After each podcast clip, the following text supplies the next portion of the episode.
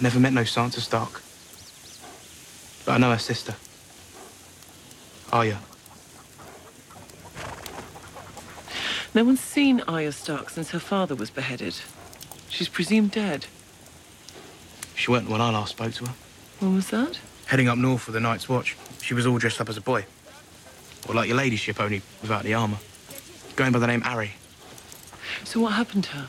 Well, The quick version. The Lannisters took us prisoner. We escaped. And the Brotherhood took us prisoner. They sold me to the innkeep. They were going to sell Arya to her mother at Riverrun, along with another prisoner. Big ugly fella. Foul mouth and a face like a half-burnt ham. Not friendly. The Hound. That's the one. Look, if you, if you find her, could you give her this? You should like the last one I gave her, but this one turned out better.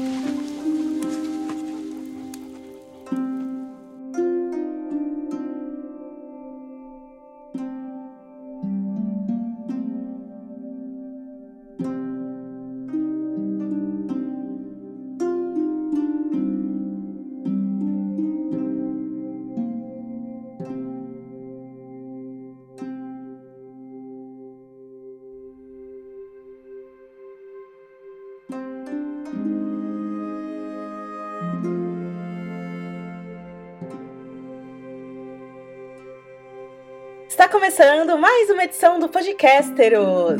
É, eu sou a Ana Carol Alves e eu nunca deixaria a área me costurar. Estamos aqui hoje com Angélica Hellish. Olá, meus queridos. Eu vou cantar um pedacinho da música do Biafra pra vocês. Voar, voar, cair, cair, ir beijar o chão. Eu comecei essa merda toda por ter matado a mão.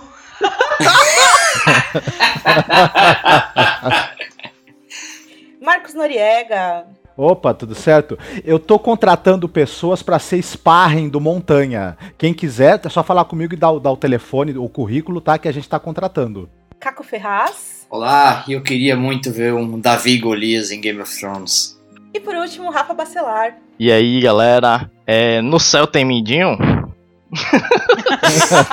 E morreu. A gente começa a comentar as cenas de Mockingbird, sétimo episódio da quarta temporada de Game of Thrones, depois da leitura de e-mails.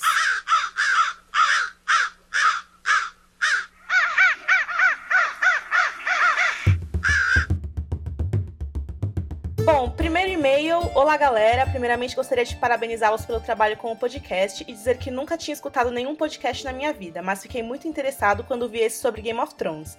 Meu nome é Rafael Melo, sou de Tauá, cidadezinha do interior do Ceará, que eu chamo carinhosamente de onde o Titã de Bravos perdeu as botas.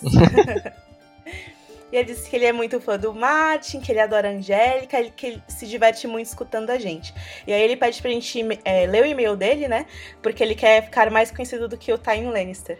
Fala, Morgulhos. Fala, Orgulhos. Um beijo pra você, Rafa. E agora vamos ler o e-mail do Matheus Sanches. Primeiramente, gostaria de elogiar o incrível trabalho de vocês. Acompanho o site e Podcasters apenas há duas semanas. Ainda não li os livros, mas adoro spoilers. Minha mãe é super religiosa e adora a série, olha só. Legal. Nós começamos a assistir em dezembro numa viagem. Ela assistiu as três primeiras temporadas em quatro dias. E falta a igreja alguns domingos, que nunca podia acontecer lá em casa, né? e ela fala que ela tá, tá indo mais cedo pra, pra igreja pra poder ah, não perder o horário do Game of Thrones, né?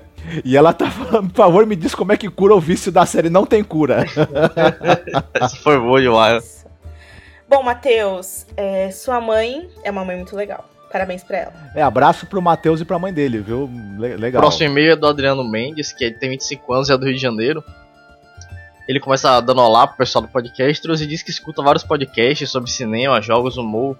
E fica contando os dias pra que algum deles comece a falar de Westeros, mas aí ele se decepciona porque a galera geralmente não conhece muito como fala e tal.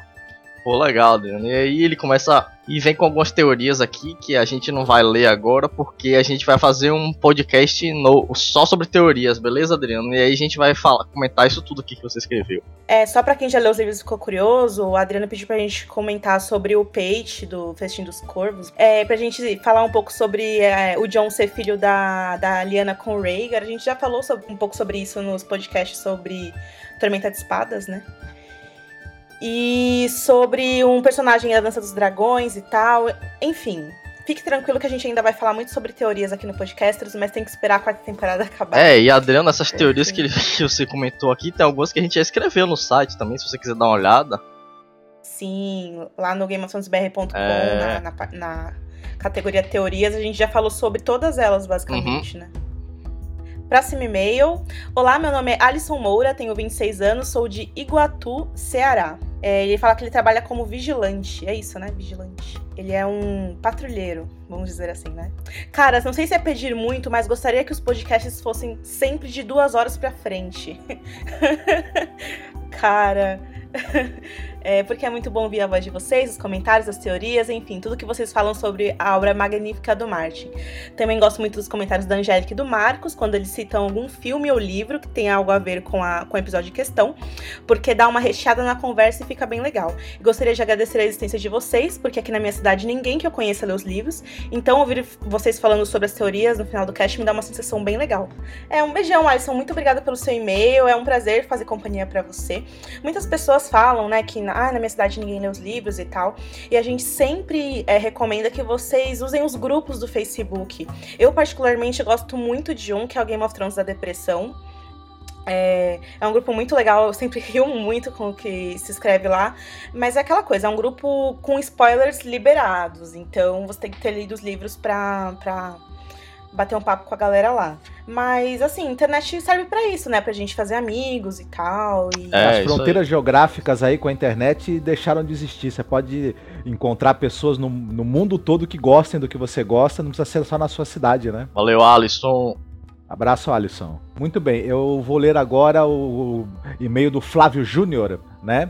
Ele fala o seguinte: sobre o cast, eu também percebi algo de diferente na cena do Drogon, Ana principalmente depois que baixei para assistir de novo. Sempre dá umas travadas em momentos diferentes da mesma cena. E é apenas nessa cena. É, lembra que a gente comentou lá que eu até falei que deve ter sido filmada em mais frames. Eu não entendi aquilo. Eu vi depois de novo e de novo é a mesma coisa. Eu não entendi o que aconteceu. Mas enfim. Eu sei que o combate Oberyn versus Gregor é super importante. Mas o Jaime lutando com o braço esquerdo e matando o Gregor para fazer justiça e salvar o irmão seria épico demais. Por falar em Oberyn, já não estava na hora da série começar a enfatizar o apelido de Víbora Vermelha e relacioná-lo com a utilização de venenos? É isso aí, galera. Abração. Um abraço para você também. Um abraço pra você também, Flávio. Nossa, com certeza. A gente até comentou isso no cast, né, galera? Isso mesmo. É, próximo e-mail. Olá, meu nome é Thales Quintiliano, tenho 28 anos, sou costureiro em uma confecção de roupas, moro numa cidadezinha chamada Bicas, próximo a Juiz de Fora, Minas Gerais. Sou ouvinte assíduo do Podcasteros, adoro o trabalho de vocês, da dedicação que vocês têm em nos, faz... em nos trazer um material tão bom. É, tenho amigos que assistem a série, mas nenhum que lê os livros como eu, por isso fico restrito a alguns comentários e com o Podcasteros me sinto próximo de vocês. Abraço, Thales, obrigado pelo carinho. Eu vou ler agora do Juliano Sales. Olá, turma, boa noite. Meu nome é Juliano, tenho 38 anos, técnico contábil, sou de Vila, Vila Velha, Espírito Santo. Acompanho a saga na TV e nos livros. Atualmente comecei o quinto. Sempre acompanho o excelente trabalho de vocês. Parabéns. Quando chega domingo, fico doido para baixar o podcast e ouvir todas as análises que são ótimas. Já pensou se todos os Imaculados tivessem o senso de humor da Angélica? Putz, Dani estaria numa baita. Dani estaria com um baita problemão. Valeu, Juliano. Juliano. Abração, cara. Próximo e-mail é o do Guilherme Cardoso, que é auxiliar administrativo e mora no Rio de Janeiro, em Barra de São João. Bom, ele começa cumprimentando a gente. Oi, pessoal do Got Brasil, vocês são demais, muito obrigado por existirem. Que é isso, cara, obrigado a você. Dani não tem seus dragões, eu tenho meu, o meu, dragão da foto. Pô, ele mandou uma foto do cachorro dele. gente, a gente vai pôr a foto aqui na descrição do, do post do podcast, coisa e mais. gosta da voz da, da, da Angélica e tal, manda um abraço para toda a galera, eu, a Ana, o Sérgio, o Caco. E espera encontrar, ouvir umas teorias também no podcast. E com certeza você terá isso, cara. E muito obrigado pelo seu e-mail. É, olá pessoal do Podcasteros. Bom, é, me chamo Aymar Júnior, sou de São José do Ouro, Rio Grande do Sul, fim do mundo, segundo ele. E ele disse que começou a escutar o podcast recentemente, né, após o episódio 6 da quarta temporada, porque ele tava maluco de curiosidade em saber a reação de outras pessoas e tal sobre o episódio, e que ele não conhecia nenhum podcast só sobre Game of Thrones, é, desde que o podcast do Cine Masmorra é, parou de ser feito semanalmente. E ele ficou feliz de saber que a Angélica e o Marcos migraram para o nosso site. Agora a gente tem podcast Game of Thrones. É, e é bem legal, ele fica feliz por isso. Ele faz um comentário bem legal sobre o Time, porque ele acha que o Time sabia sim que o Tyrion era inocente. E que ele acha que, apesar dele claramente ser um filho da puta, né, o Tywin, é, não dá para deixar de respeitar o cara. Ele, é simples, ele simplesmente ganhou a guerra contra o Robb sem ganhar nenhuma batalha. Apesar de não gostar das atitudes dele, não dá para dizer que ele, não, que ele está errado. É, ele está atrás de seus objetivos, ele faz de tudo para conseguir o que quer. Muito legal seu e-mail. Um beijo, Aymar Júnior. Pessoas, pessoas mandam e-mail de umas cidades muito legais, né? São José do Ouro. Pois é, é podcasters conquistando o Brasil. São José do Ouro, ouvi falar que é, inclusive, a Castle Rock brasileiro, né? Ah, é verdade, São José do Ouro, Olha, gente. Tá vendo? O cara falando mal não do é Tar. que ele tá. Cuidado. Não é à toa que tá defendendo o Time, tem alguma coisa aí, né? Tá tramando. Deixa eu colocar São José do Ouro aqui no Google, o que que aparece? Uma mulher de cabelos ao vento. Cabelos dourados? brigando. Cabelos dourados, o Opa. sol se pondo.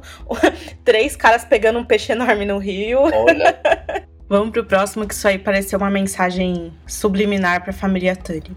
Olá, gal- Olá, galera que faz o podcast, beleza? Ouvi o último podcast lançado do episódio 6 da quarta temporada, a qual vocês comentaram sobre o Fedor, o Rick, né? Tem um comentário a fazer. Só estou assistindo a série de TV, nota. Vocês aparentam ter muita dó dele, coitado, tá sendo to- torturado e etc. Porém, vocês se esqueceram que ele traiu os Stark? Ele só fez isso porque o pai dele fez uma pressão e ele cedeu, porque tem a mente fraca. Ele já era Stark de coração, foi criado por e com eles. Ele não gostou do pai dele nas Ilhas de Ferro e mesmo assim foi lá e botou o Interfell abaixo. Que sem vergonha ele, né? Realmente. Theon foi um grande bosta. Mereceu ter sido capturado, foi culpa unicamente dele. Ele não tem nada de coitado nessa história. Eu vou ser obrigado a concordar com o Boris Becker. Eu também tenho uma, uma- uma grande raiva do, do, do, do Theo, mas isso fica para comentar isso em outra oportunidade, né? De qualquer maneira, obrigado pelo comentário e abraço muito grande pra você. Ô, Boris, é, é engraçado isso, é porque você tem todo jeito de, de odiar o Tian, né? Esses personagens são tão pessoais pra gente, né? Assim, e a gente torce ou odeia eles como se fossem é, pessoas de verdade, assim. É, mas é, é, quando a gente vê uma pessoa sendo torturada do jeito que ele é, assim, não é nem questão de ter dó, é questão de. Aquilo é algo horrível de ver, né? Ver uma pessoa se transformar no que ele transformou. E a gente não deseja isso pra ninguém, é, é essa a questão. Mas tudo que você falou sobre o Theon, a gente concorda também. Tanto que antes de tudo isso acontecer, todo mundo odiava ele bastante, né? Então, É um dos arcos ar- dramáticos mais bacanas da série dele também, viu? com certeza. Bem, bem Ali- interessante. Aliás, é, o Rafa, que é um dos maiores defensores aí dos Greyjoy, não se manifestou ainda, eu acho que ele tá, tá esperando. Mas eu, já que você não leu os livros, eu indico fortemente que você visite nosso canal do YouTube e assista os, os vídeos de história e tradição dos Greyjoy, né? Talvez você entenda um pouco melhor por que, que o Theon ouviu o pai dele, né? As- na, em Westeros, a gente vê que as famílias é, prezam muito pela tradição, né? Elas, é, as pessoas fazem coisas horríveis em nome da família, e foi isso que o Theon fez, né? Então a gente vai linkar aqui no post pra, pra você, Boris, pra qualquer pessoa que ainda não viu os vídeos, pra saber mais sobre a história da Casa Greyjoy. Bom, o próximo e-mail do João é M de Mandalay. Nome de Martel. Que sim, acho que Acho que Martel é mais provável. Martel. Martel tá em alta, né? é, tá tentando se esconder. Vamos lá. Olá, Game of Thrones BR. Meu nome é João, tenho 19 anos, sou estudante e escrevo-vos de Portugal. Olha que interessante. É, cortando rapidamente aqui o e-mail do João, a gente tem um leitor do site que é o Hugo, que ele ia gravar os podcasts semanais da série com a gente, só que infelizmente não deu, porque o fuso horário é Brasil-Portugal, por causa do horário de Uhum. verão lá, é 4 horas. A gente normalmente grava podcast meia-noite e tal. E aí o Hugo ia ter que ficar acordado 4 horas da manhã até amanhecer pra gravar com a gente, aí não deu certo. É, a gente tem vários leitores muito legais de Portugal. E falando neles, vamos continuar aqui a ler do João. É, queria deixar uma pequena sugestão para debate. É, há pessoas que discutem comigo, pois consideram a Melisandre uma vilã pior que Cersei. Vocês concordam? Eu, pessoalmente, não acho Melisandre uma vilã, né? O João diz. Mas sim uma fanática religiosa que acredita que precisa, que precisa sacrificar vidas para proteger o reino dos White Walkers. E vocês? O que, que você acha? É, eu acho meio nada a ver essa, essa parada de ficar classificando os personagens de vilã e mocinha. Acho que Game of Thrones não tem muito essa parada maniqueísta. Assim. Acho que cada um tem suas motivações, né? Como ele falou da Melisandre é essa, a Cersei também tem as motivações dela e tal. Ela não é meramente uma vilã. E existem poucos personagens que não tem tons de cinza, né? A gente fala isso Uhum. em todo podcast, né? Tipo Joffrey ou o Ramsay, que enfim, né? Não dá pra comparar eles com a Melisandre ou com a Cersei, Ah, que é. tem uma história, né? Que tem um background, assim. Eu também acho que não tem muito a ver, não. É, e até, e até o Joffrey, na cabeça dele, ele é aquela velha história, né? Todo vilão, todo, todo, todo vilão é o herói da sua própria história, né? Aquela frase. Ele manda uma observação no e-mail dele, né? Ah, sabem quem anda por aqui? A vossa linda Paula Oliveira, que amo de coração. Ela é tão linda. Ah, sei quem é. O João é fã das nossas atrizes de novelas.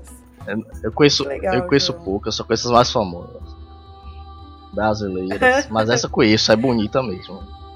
É, ela fez a última novela das nove, né? E ela, ela, é, ela é muito bonita mesmo. É, enfim, João, um beijo enorme pra você. É isso que a gente acha da Melisandre. e, assim, um beijo enorme pra todos os, os nossos ouvintes e leitores de Portugal, porque vocês são muito queridos. É, e- obrigado, João. Um abração pra você. E agora o da Ana Luísa. mais conhecida como Nana Sandy. Olha, temos uma serpente da areia em São Paulo que trabalha com cinema e vídeo. Ah, legal. Ela mandou um e-mail pra gente dizendo que é uma apaixonada pelas artes da narrativa, roteiro e dramaturgia, que é a direção. Acha que uma das coisas mais legais do episódio Mockingbird foi um detalhe. O discreto requinte do diretor ou do roteirista ao nos mostrar a doida da Lisa caprichando no latim ao descrever o que acontece quando as pessoas voam pelo mundo. E Uhum. logo em seguida deixar que pudéssemos imaginar o que aconteceu com ela própria e seu corpinho esguio se estrepando lá embaixo no vale. É. Os, a galera dos sites gringos estavam chamando ela de Flyza. Ai, tadinha. Bom, ela fala que aquela cena valeu mais do que mil planos sangrentos. Diz, Tá diz que é louca pela série, gosta também das cenas de combate, ação, mortes, e acredita que Game of Thrones ganharia muito mais se apostasse mais em recursos como esses citados por ela, Nana. É complicado, tipo, a gente critica aqui porque a gente é fã, né? Até eu falei a frase. Os fãs odeiam Game of Thrones, que gerou toda uma grande confusão nesse podcast. mas foi isso que eu quis dizer. E... Mas é muito difícil a gente ver, às vezes, o Brian Cogman falando, né? A cena que eu escrevi não deu pra fazer, porque na hora a logística não deu e a gente só tinha mais um cinco minutos pra filmar e teve que ser aquilo e acabou, né? Às vezes é. Não, simplesmente não dá por causa da logística, né? Por causa da.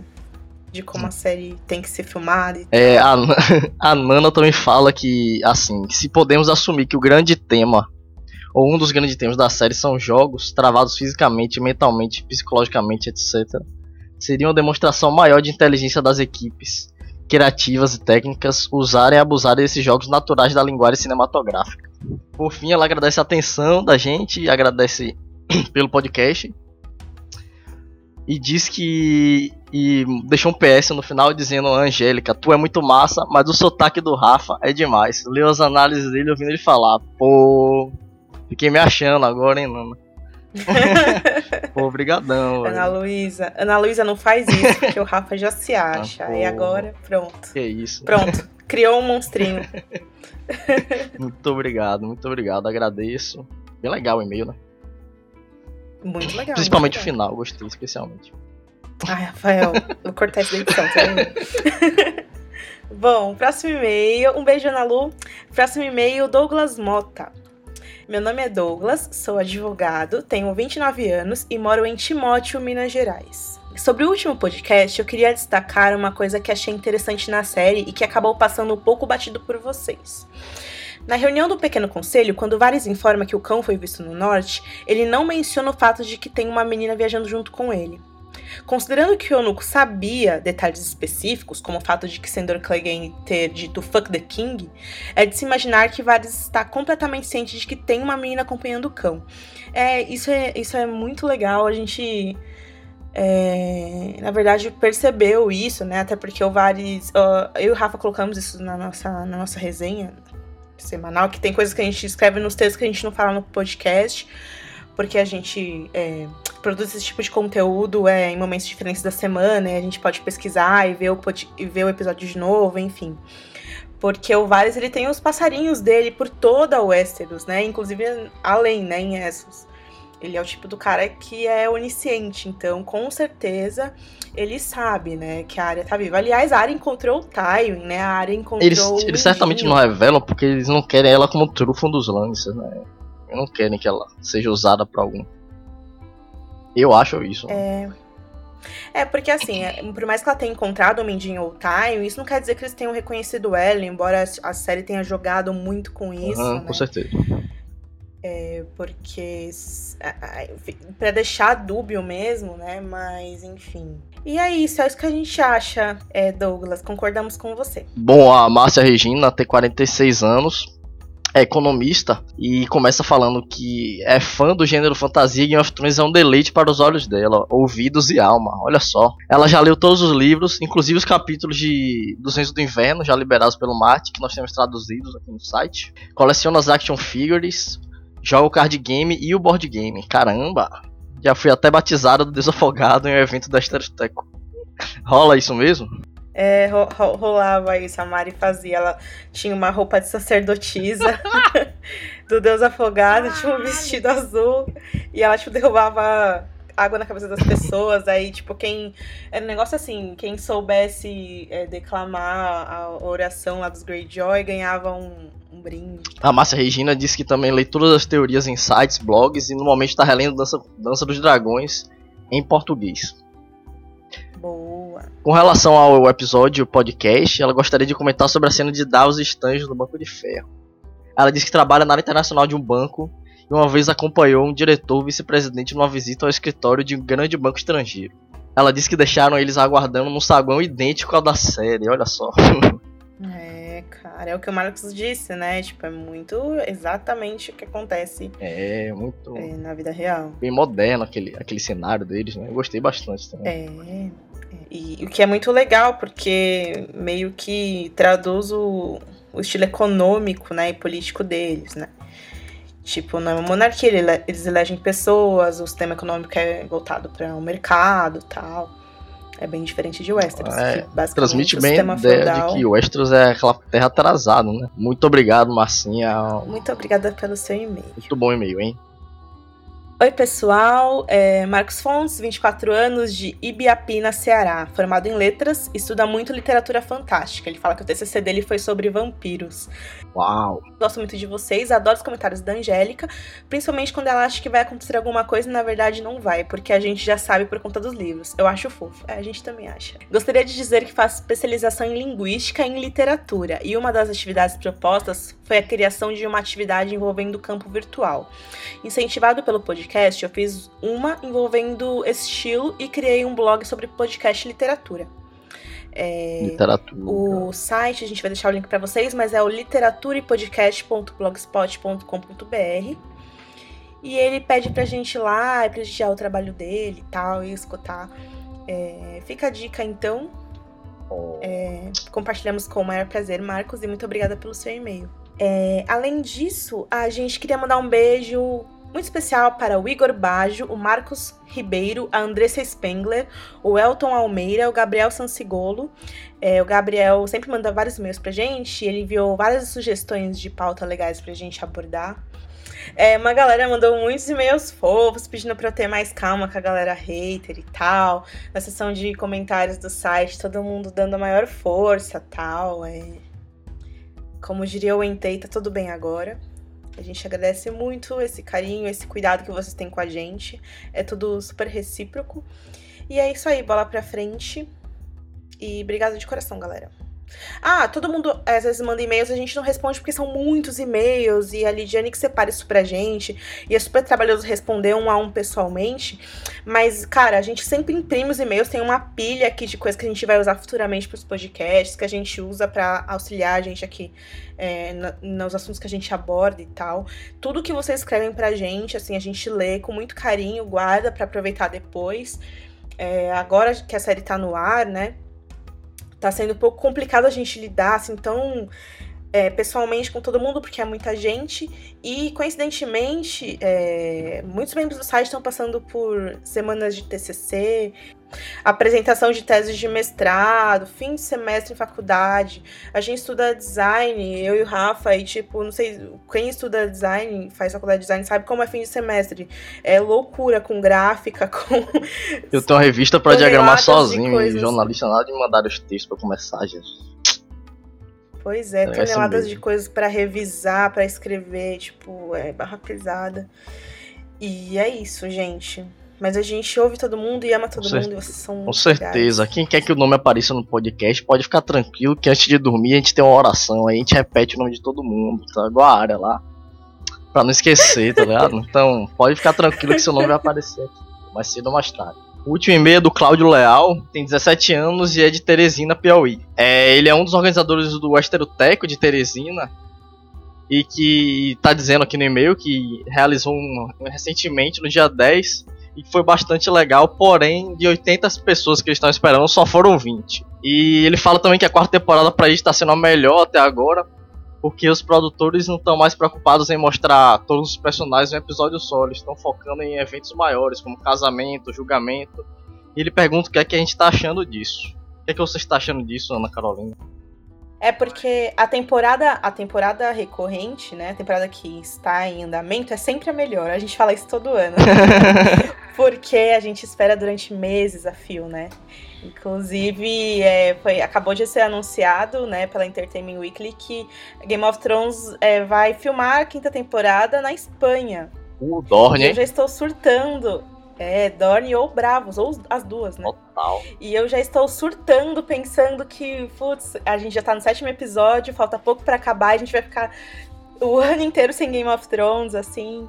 E, enfim, é, é, mas é isso. Eu acho que toda temporada é a melhor. E porque a, a história vai evoluindo e a gente vai ficando cada vez mais apaixonado. Então acho que é isso. Exatamente. Mas realmente tá excelente. É, eu, assim, eu, eu, eu acho que, a, que a temporada que teve a melhor fluência até agora, na verdade, na minha opinião, foi a segunda, né? E a, e a, e a que teve a fluência mais truncada foi a terceira. E essa atual tá indo muito bem. É, né? É que a terceira, Marcos, ela tem, um, ela tem os. Ela é focada no casamento vermelho, então tudo acontece em função disso. Do mesmo jeito que nessa temporada tudo acontece em função do julgamento do Tyrion, né? Então a gente. A, a terceira temporada ela é mais dark, assim, né? Ela é até meio um pouco melancólica, assim. Eu acho que é por isso que talvez muita, muitas pessoas não tenham digerido ela muito bem, assim. Mas, porque assim, em comparação com a quarta temporada, se a gente pensar no casamento do Joffrey ou até no julgamento do Tyrion, assim, é, tem muito mais humor. É, é, as cenas são até mais claras, né, do que no norte, que era tudo escuro e tal. Tá vibrante essa, essa quarta temporada. É. Ah, Cláudio. O Cláudio é é, organizou o Westeros Teco em Teresina, na época a gente divulgou no Twitter, no Facebook. É, o Westeros Teco é um evento que foi criado aqui em São Paulo pela Mariana Bonfim e que acontece em vários vários lugares do, do Brasil. No ano passado acontecia mais, é, infelizmente esse ano a galera não, não se reúne muito. Mas eu queria é, aproveitar né, a deixa do Cláudio para avisar todo mundo que tiver a fim de reunir galera da sua cidade para se encontrar. Nós do Game of Thrones BR, desde que o site foi criado, a gente sempre divulga essas coisas, ajuda é, para tentar ajudar essas pessoas a se encontrarem assim. Então, se você estiver pensando em organizar um evento na sua cidade, é, fala com a gente que a gente ajuda a divulgar, assim, com certeza, galera. É legal que você tem conteúdo relacionado à série o ano todo, né? Mesmo quando ela não está sendo exibida, né? E esses eventos são interessantes também, congregam o pessoal e geram também conteúdo e discussão fora do período de exibição, inclusive, né? É, porque assim, é, eu não tô falando assim de necessariamente ter que é, pegar uma, um, é, uma livraria na sua cidade, agendar e chamar palestrante, não. O, o Esterosteco, por exemplo, é literalmente um é, papo de bar. Assim, as pessoas se reúnem, criam um evento lá no Facebook, vão pro bar beber ou não, né? E, e, ficam lá conversando sobre isso. É isso, é o mais simples possível, para dar menos trabalho, assim, entendeu? Então qualquer coisa é, pode, pode gerar aí um encontro de fãs que pode ser bem legal aí. Muita gente mandando e-mail aí falando, ah, não tem ninguém na minha cidade que conhece tal. Talvez a, a pessoa mora na rua de trás da sua e você não sabe, né? Então. É, o Cláudio é ele termina o e-mail elogiando a cena da Sansa, dizendo que foi muito bonita, com o tema dos Starks tocando e tal ao fundo. Foi muito bonita mesmo. É, Ana, se você me permitir, até a Angélica tinha me pedido também, pra gente é, agradecer o pessoal que escutava a gente no Masmorra e, e agora passou a escutar também no, no, no Podcasteros. Teve até um pessoal no, no, no, nos comentários e tudo. Vou citar o exemplo de um que é o Mudragon, por exemplo. Então, bacana o pessoal que ouvia antes agora também tá passando a ouvir o, o, o, Podcasters e tal, e se, se, pronunciando e tudo mais. E agradecer a vocês também, porque na verdade vocês é que são responsáveis por tudo isso, né? Por essa, por, por essa continuidade e. E o, podcast, e, e o pessoal que gostava de escutar lá no Masmorra tá podendo escutar agora novamente os comentários de todo mundo sobre a série, né? Angélica e Marcos agora estão quentinhos e confortáveis aqui no Game of Thrones BR. Exatamente. Apesar do inverno estar chegando, a gente está aqui bem aquecido. Bom, bora pro cast então, pessoal? Opa!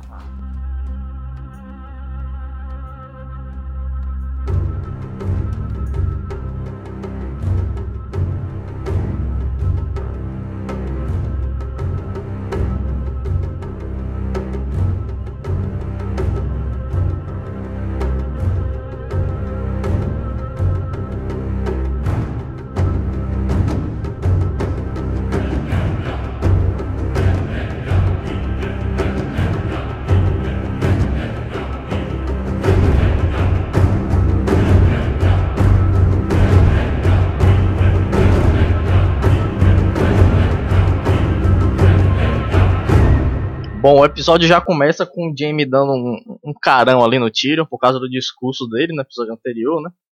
Dizendo que ele jogou a vida no lixo e tal. E aí eles começam a ficar ele começa a ficar falando que fez aquilo por causa das mentiras da Shay e também para tirar o controle das mãos do pai, né? Tipo, com, porque o pai ia ter tudo que ele queria, né? O Jamie ia ser herdeiro do, do Rochedo Castelli e ele ia, ia pra patrulha passar a vida inteira lá na muralha por um crime que ele não cometeu. Então ele preferiu, preferiu jogar tudo no ventilador mesmo. A gente discutiu isso no podcast passado, né? Se o Tyrion, ou se o Tywin sabia ou não, né? E nesse episódio o Tyrion já joga na cara do espectador, né? Sim. Meu pai fez isso porque ele sabia. Toda a trama, né, do safado. E aí ele começa a falar com o Jaime e tal, que insinuar que o Jaime pudesse ser, pudesse ser o campeão dele, aí o Jaime fala que não vai poder ajudar ele, assim como não pôde no primeiro julgamento mas né, dessa vez por causa da mão dele, né, que impede que ele lute com todas as suas habilidades e tal. Ainda mais contra o Montanha, que é um, demônio, né? Ah, vocês viram ele no esporte espetacular? Eu vi, sim. Não, cara, mas o cara. É, bom, babei, né? Achei sensacional. Até o jeito que foi aquela perspectiva forçada, né? Que ficavam filmando ele de baixo para cima, Gente, né? O cara é um mas não precisava. O cara tem 2 metros e 6. Tem várias fotos de bastidores dele abraçando ali na, Lina Hidey, eu ia falar Lina Dunham, a Lina Hidey, e ele é muito maior que ela, nem precisava, né, daquela, daquela perspectiva, porque putz, o cara era assustador já, tipo, sem precisar de cinematografia. E sabe? aí, o Tino faz até uma piada com o Jamie, né, dizendo que seria muito engraçado o rosto do Tywin se, se o, o Jamie morresse e o, o por consequência disso, ele também acabasse morrendo, né? Já que ele ia ser acusado. E ele fala que o nome da família ia ser apagado com o único balanço da espada. É. o, Jamie, o Jamie dá risadinha lá, né? Fica parecendo que todos os filhos querem ver o pobre Tyr pelas costas, coitado. E aí o Tyrion sugere que Bron possa lutar por ele, né? No julgamento. Aí o Jamie promete chamar o Bron. E o Tyrion pergunta quem é que vai ser o campeão da Cersei. Se vai ser o Sir Mary Trent. Pô, Cersei não é muito inteligente, mas Sir Mary Trent é um pouquinho demais, né? Ela não vai colocar Ela não ia colocar a, mão, a vingança dela na mão do Sr. Mary. Ela literalmente vai. Ela, ela quase literalmente vai usar uma bazuca pra matar uma Exatamente. formiga, né? Da Falando, mãe. falando em Marion Trent, é, essa semana o Brian Cogman participou do podcast do Coming, né, Angélica, que é o site é, americano que, que cobre Uhum. Game of Thrones. E ele confirmou que Ciro Forel tá morto e não vai voltar mais pra história. Ah, eu, eu- olha, eu, E- eu já chorei todas as minhas lágrimas já. Eu, eu não sei quem é esse cara. Ele, ele não tem esse poder, cara. Ele não é o George R. Martin. Eu não acredito nele, Porque- cara. Eu não acredito nele. I, I want to believe, né? É. O George, toda vez que alguém pergunta alguma coisa dessas, assim, que gera teorias e tal, o George fica meio nervoso e fala, meu, sei lá, procura aí no livro, Pô. tira suas próprias conclusões, sabe? Pô, não, não. O- esse cara tá devendo pra gente. Ele, ele não pode sumir com o Ciro Forel também. e é legal porque foi o, é o Trent que, que duelou com o Ciro, né? E aí a- a- a- essa é a maior evidência de que o Ciro realmente morreu. Porque se o Meryn Trent tá vivo, então o Ciro não tá, né? Mas aí não sei. Tudo pode acontecer, né? É, eu acho que a série, viu, ela deixou a ponta solta sobre esse negócio de, de- da possibilidade do, do, do, do Ciro Forel estar vivo ou morto. Né? Na hora que o cão fala pra área lá naquele episódio que eu nem gravei, né? Então ele fala assim, olha, quem matou o, o Sir Mary, mas ele era um bosta, né? Imagina, eu acho que a, a série deixou a ponta solta pra quem sabe o, o Martin lá e costurar, cara. A- a- é, além disso, só botando fogo na lenha da teoria, se o Cid Forel tivesse fugido, o Barry Trent não ia falar que tinha fugido. É, tem isso, né? Ele não ia contar essa vergonha, né? Tipo. Porque o lance Exatamente. com o Ciro Furel é que ele, é- ele foi a- uma, a primeira espada de Bravos. A primeira espada de Bravos é, tipo, o número um da defesa da cidade. Ele era muito foda, né? Mesmo que ele tivesse como espada de madeira, ele sabia dançar de um jeito maluco que a gente viu lá, ele dançando com a área e tal. Lindo, lindo. Ele eu revi tem. esses episódios aí, achei lindo. É, ele tem um tipo diferente de lutar, né? Do que o, o, o né? Ele foi treinado de um jeito diferente. E se eles Mas, realmente enfim. tivessem a intenção de trazê-lo de volta em algum momento da série, talvez em algum momento até é, futuro aí dos livros, um momento importante, o roteirista ia falar na cara dura que ele tá morto, pra não estragar a surpresa. É claro. Né? Ah, I want to believe. Pô, mas ó, voltando ao que o Rafa tava comentando, né? Esse, a abertura do, do episódio foi um outro show de interpretação do, do nosso querido Peter Dinklage, hein? Caramba, muito lindo, muito lindo. E a, a face dele de decepção, né? Na hora que ele, ele- o irmão fala pra ele que não vai poder lutar, né? Caramba, show de interpretação. E, e é muito legal essa relação dos dois, porque o Jamie falou sinceramente, eu não, eu não quero. Ele falou meio que assim, eu não vou, né? Ele falou, porque eu não posso, mas ele que também quis dizer, eu não quero. E é a sinceridade que você só pode falar com seu próprio irmão, né? Assim. E é isso, né, Rafa? Daí a gente sabe que o. O Jamie diz que não se trata da montanha, que Não se Oh. trata do Mary Trent. Barry Trent. Daí o Jamie diz pro, pro Tirão que não se trata da, do Meryn Train. Nossa! O que, que tá acontecendo? Daí o Jamie diz pro, pro Tirão que não se, trata, não se trata do Meryn Trent, né? O campeão da Cersei. E aí corta pra cena seguinte, cara. Que é lá de fora da fortaleza, né? A gente vê um, um grupo de homens meio mendigos, assim, sujos tal. Eles estão cercados por homens do manto dourado, né? E a gente vê que o, Sir, o Gregor Clegane Montanha acabou de chegar em Porto Real, depois de fazer a festa em Westeros, com a vida das pessoas, estuprando, matando, saqueando, enfim. E aí a gente vê ele espetar literalmente um desses homens, né? Levantando o homem assim pra cima e depois jogando ele no chão. As tripas, cara, voou tripa. Nossa, é, cara. E aí a gente vê a Cersei assim, né? Observando tudo com aquele olhar dela de "Hum, meu campeão está aqui, né? E é horrível essa cena, né, cara? É, mais, um, mais dois homens chegam, daí o, o- é, um deles ainda tenta é, se defender, cria coragem e tal, e o cara só balança a espada assim, as tripas do cara se esparramam pelo chão, assim, né? E o outro. É horrível, cara. É muito gore, né? E o outro também, ele vai lá e a gente só vê a, a, a câmera de baixo, né? Ele espetando o cara assim, o sangue respingando no peito dele, assim, né? E aí chega a Cersei andando, assim, por cima daquele caos, né? Pisando em É. cima das tripas do cara e Se, tal. se achando, né? Dá um- dá um saltinho assim. Nossa, gente, a mesma Cersei que tem, entre aspas, pavor do que o Joffrey fez, na boa, né, cara? Aí a gente vê, né? A gente fica muito discutindo, às vezes, por coisas pequenas, que a gente acha, ah, a série mudou isso, mudou aquilo. Mas, na verdade, a Cersei estava sendo muito mentirosa e, e, descaradamente tosca, né? Ali naquele episódio é, em que ela falava com, com a Marjorie e com o, com o Oberyn, né? Enfim. Ah, Ou simplesmente fingindo. inconsistente, né? Não, é, pra mim foi só inconsistência mesmo, não fazia sentido. Eles queriam chocar essa cena. Eu odiei essa cena, não gostei dessa cena. Essa, essa cena do, da montanha agora? Ou a da. Putz, é, da, da montanha. Ah, tá, legal. É, enfim, não sei. É, porque a gente vê lá que o Oberyn fala, né? Depois a gente vai comentar isso, que ele percebeu que ela tava tentando enganar ele, né? Mas enfim, aí a Cersei chega no montanha, né? Agradece ele por ter é, é, recebido o chamado dela, né? E aí ele pergunta pra ela com quem eu vou ter que lutar. Daí ela fala, ah, importa. Daí ele balança a cabeça assim. É, realmente não importa, né? Para quem mata qualquer coisa, né? Eu acho que é a primeira ap aparição mesmo desse personagem, né? Porque ele sempre aparecia com a, o rosto coberto, né? E tal, tanto é. que mudou o ator. É a terceira né? mudança, mesmo. não é isso? É a terceira escalação dele. Não teve ele na terceira temporada. A primeira temporada era um cara completamente diferente. Na segunda foi o Ian White, né? Que é o mesmo cara que também faz o gigante. É porque eles pegam caras muito altos, né? E aí o cara foi fazendo várias coisas, enfim. E aí o Ian White teve que sair para fazer Prometheus e aí escalaram o, o, Thor. Quem que ele é no Prometheus? É o, é o de fraldinha do começo do filme? Eu não sei se é especificamente ele, né, Rafa? Mas ele é um dos, dos fraudinhos. é um dos fraudinhos, um cara, né? É, é um cara da fralda? Um dos engenheiros. É, um dos é, engenheiros. É, um, dos engenheiros. Ah, então não é o cara e da ele fralda. é o White Walker também da série. Ah. Ele foi o White Walker, parece. Ele foi Eita, o White Walker, cara, ele foi o, o gigante tudo. que a gente viu. Provavelmente vamos esperar que a gente veja de novo aí no episódio 9. Enfim. E aí agora tem o Thor, que é esse cara que, meu, não sei se vocês viram ele, no Esporte Espetacular a gente até divulgou, ele participou do concurso de força que a Globo exibiu ao vivo, ele tava aqui no, no Brasil. E, cara, é assustador, assim. E o pior é que ele é fofo, sabe? Na vida real. Ele, ele, ele é aqueles caras é todo gente boa, né? grandões é, e legais. É, ele é islandês, ele tem um sotaque bem estranho, assim. Mas me deu essa impressão na cena que, apesar do tamanho e, obviamente, daquele monte de sangue e tripas voando, ele tem cara de bom menino. Ele tem, né? Parece, ele é só forte pra caralho.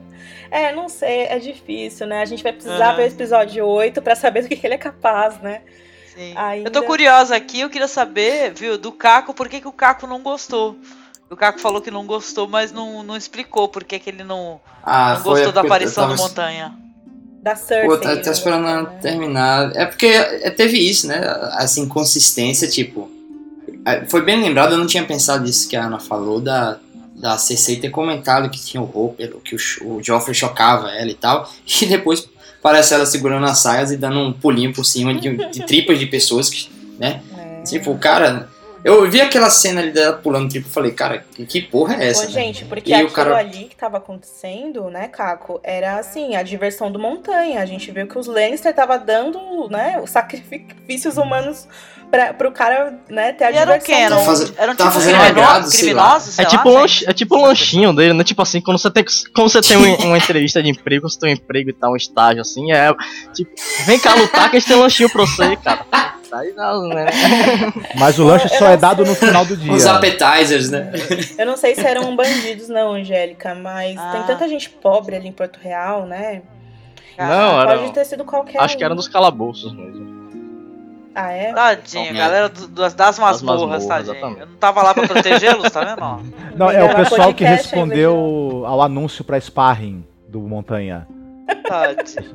É. Mas, é, mas, mas, é, mas foi forçada a perspectiva, né? Porque eu achei engraçado é. que os caras ficavam filmando de baixo para cima, só de uhum. ângulo de baixo para cima. É. Pra dar a impressão é igual de... maior. da Brienne, né? Também não precisa, gente. A mulher é gigantesca. a mulher é enorme. Mas ok. Então, aí, aí eu achei que pareceu me pareceu tosco, assim, sabe? Clichê, Pô, né? Não precisava é mostrar assim. É, ele segura o cara e abre. Obviamente, eu nunca vi tripas de pessoa é. caindo para fora da barriga, mas é, eu não consegui acreditar nas. Foi feio, assim, eu não gostei. Foi feio no sentido de mal feito mas, e desnecessário, assim, não acrescentou nada. Mas eu entendo, opinião. eu entendo de certa maneira, sabe por quê? Porque claro que é mais pra frente que a gente vai falar sobre isso.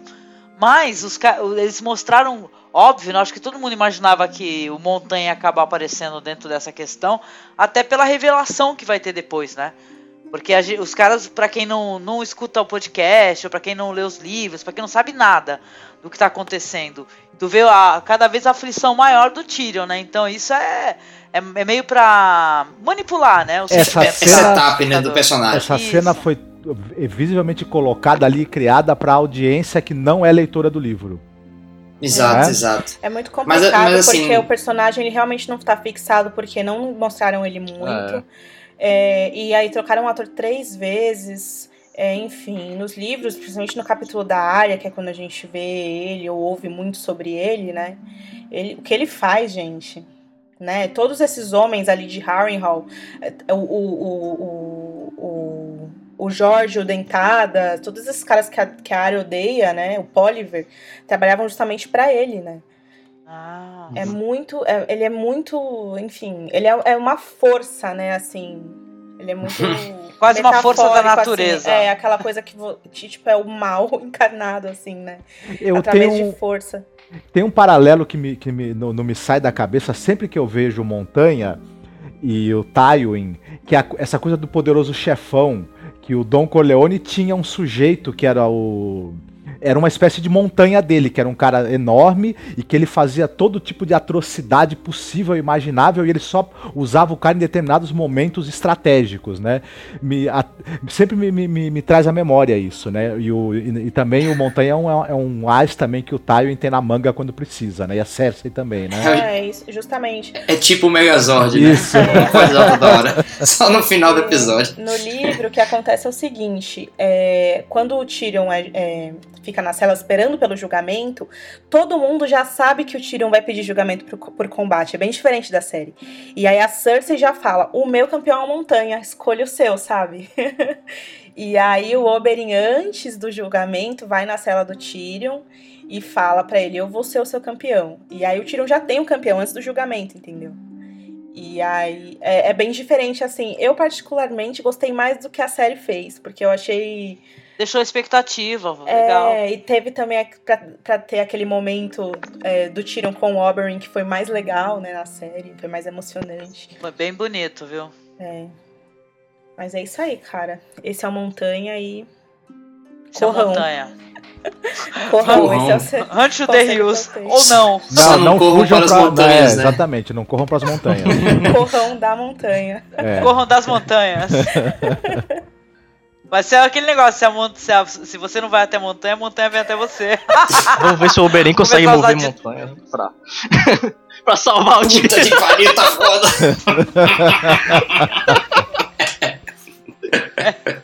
Vamos lá, né?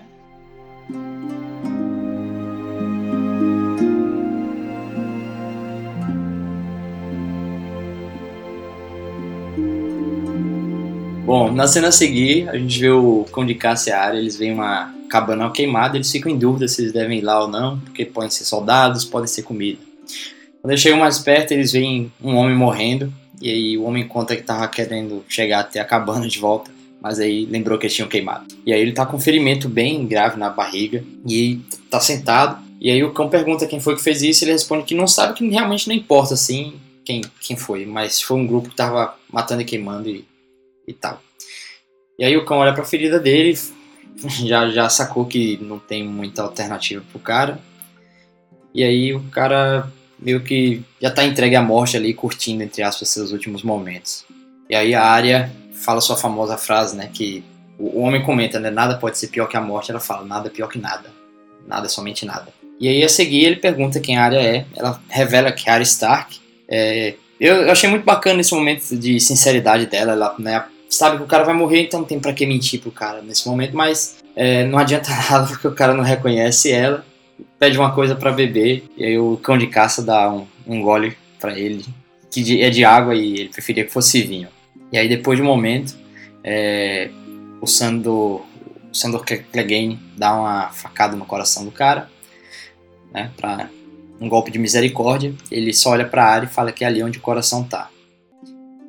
Pra matar o cara rapidamente. Aliás, uma coisa que a gente não comentou que é muito legal, aquele homem que tava morrendo lá, que o cão deu Ah! o, espetou o coração dele lá.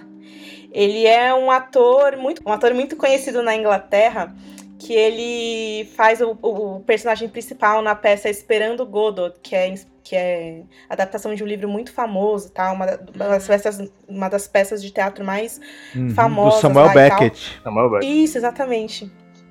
E a, a- aquela. As aquela falas são todas da, da peça, né? várias Isso, falas. aquele nada é nada, não sei o quê. Caramba, que massa. É bem Legal, obrigada pela referência. Eu imaginei, ó, quando eu vi esse personagem, eu falei, cara, esse, eles vão falar alguma coisa no podcast sobre esse personagem, sobre esse ator. Ai, que maneiro. Legal, obrigada. Bacana mesmo. O David e o Dan, eles são muito. Eles tentam sempre colocar essas coisas em Game of Thrones. Algumas as pessoas conseguem pescar, outras não. Eles são muito fãs de, de teatro, né? E, e literatura inglesa, enfim, é bem Eu legal. me passo nisso completamente. Ah, E aí, de repente, a gente vê uma cabeça aparecendo por trás do, do cão de caça. Vocês levaram um susto? Eu levei um puta de um susto, meu. Porra. E não é o Mike Tyson. e aí o cara pula na- nas costas dele, mordendo. E aí o, o cão grita, mas dá um jeito lá, quebra o pescoço do cara. E aí quando ele se vira tem um outro cara. E aí a área reconhece ele como um dos, dos prisioneiros que estavam sendo levados para a muralha. E aí ela, ele pergunta né, se ela sabe quem é aquele cara. Ela diz que sabe quem é, mas não sabe o nome dele. E ela fala que se soubesse, ele estaria na- nas rezas dela, né, de matar. E aí ela, ele fala, meu nome é Roger, e aí ela usa agulha pra dar uma facada no coração dele. E aí o Sandor Cle- Clegane comenta, né, que ela tá aprendendo rápido. Não, e aí o antes é, an- que eu pulei, né, o, o Roger informa pra eles que o Joffrey tá morto já, que foi envenenado no seu próprio casamento, né, e que tem uma recompensa é, pelo cão de caça, em, avaliada em 100 viados de prata. É, o cão até fala, né, Área, por tua causa, eu sou basicamente um saco de dinheiro andante, né? Todo mundo tá procurando por mim e tal. Porra, o, o Jorge, ele é um dos saltimbancos sangrentos, né? Um dos caras que a própria área é, libertou, né? Era ele, o Dentada e o Jaquen Hagar, que ela libertou, que eles estavam pegando fogo lá na, na jaula que eles estavam, lá na segunda temporada. E, enfim, ela libertou esse mal e agora ela, os dois Voltou pra estão ela. finalizados. Pois né? é, é assim, pra quem lê os livros, tipo, tem uma cena que aconteceria adiante que eu meio fiquei perdido É, agora. com Com dentadas. dentadas, né? É uma cena do Festim dos Corvos, é. É. Pô, muita gente criticou essa cena, dizendo que a área foi meio mão mole na hora de espetar o cara e que foi meio estranho, né? Um puta cara gigante. Não, eu acho engraçado você ter falado isso. Não, porque eu acho que na hora da estocada, não sei se é porque é uma é agulha, né? É, é, é tão fina quanto um florete, talvez, né?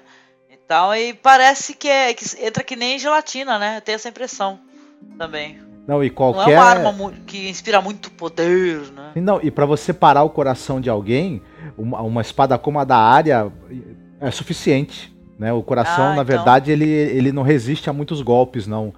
Tal, se for atingido diretamente, né? É porque ela, ela tem uma certa leveza na hora de segurar, acho que é isso. Mas tirando esse detalhe, eu acho que essa foi uma cena.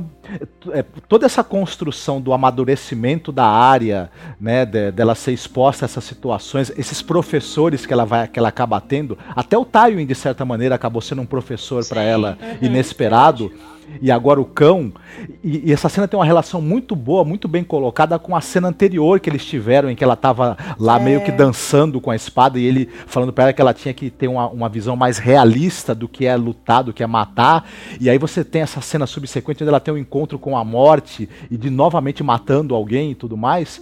Tá muito bem colocada e muito bem construída essa evolução dela e essa, essa presença do cão nesse processo todo, viu? Eu gostei É. demais.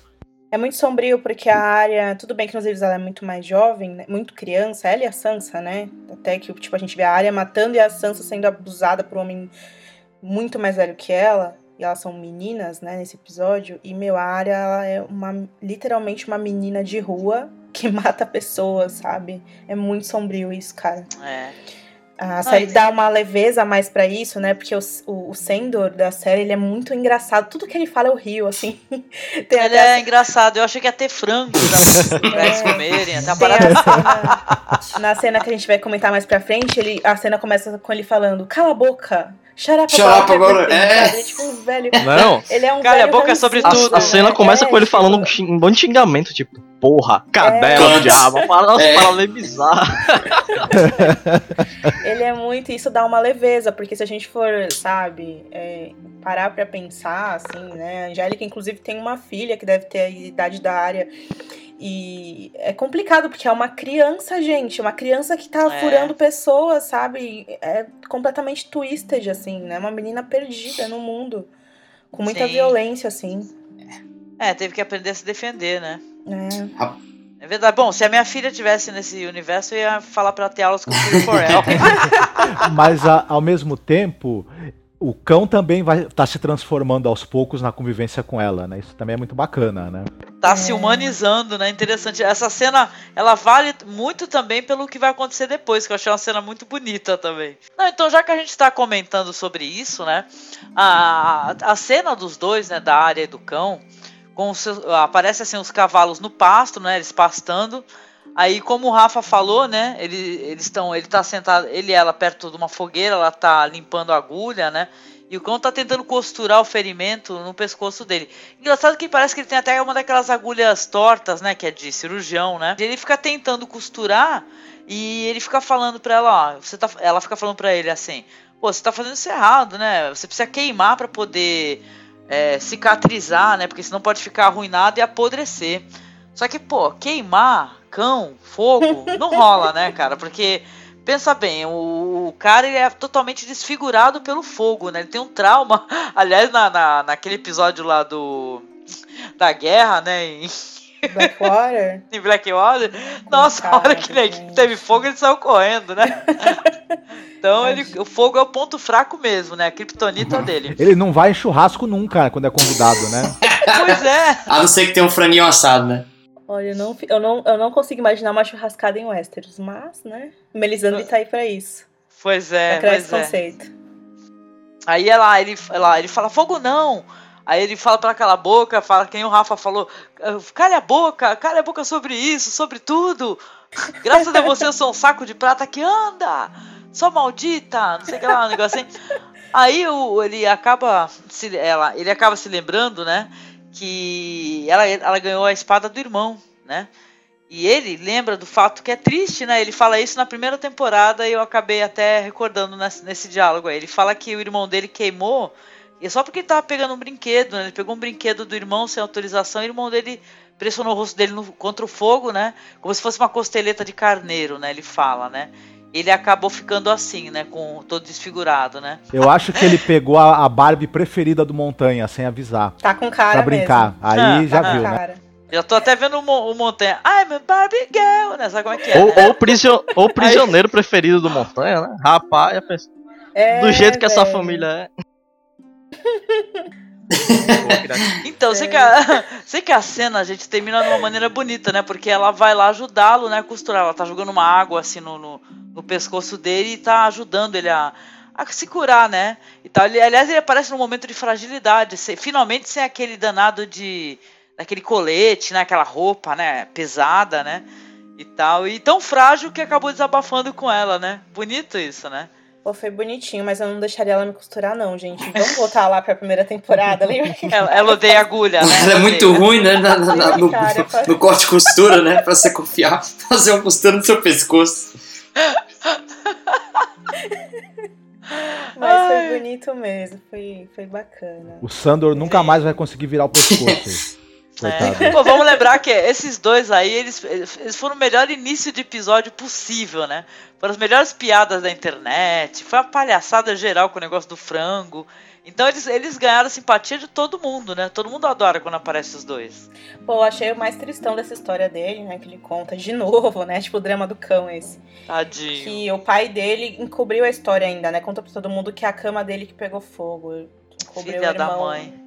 Ah, mas os pais são cruéis, viu? No, nesse, Nesse, esse, em Westeros, sei lá. Eles têm os filhos pais- preferidos e pronto. O outro irmão vendo que se por que A história dele é. Tá vendo por que que a gente sente saudade do Ned, cara? Por isso, os pais são todos muito maus, cara. Tá louco. Do Tywin, o Tywin também. A história do Tyrion é bem parecida com a do Cão nesse aspecto, né? Dos irmãos e tal, que ele sempre foi Sim. maltratado e tal. É, mas aí até o John mesmo, né? Porque, porra, o Ned deixava ele comer com os serventes, né? Na mesa, ao invés de comer com a família, só porque ele era um bastardo. É, mas eu acho que Sem- ele fazia isso pra não melindrar a mulher, cara. Senão ia ter que dormir no sofá. É. Apesar sofá. que- Isso constrói caráter, né, meu? O John poderia ter virado mega ovelha negra, né? Mas ele virou herói da história, ele é ex- exceção, né? Apesar que excesso de mimo também não dá certo. Olha o filho da Lisa, por exemplo.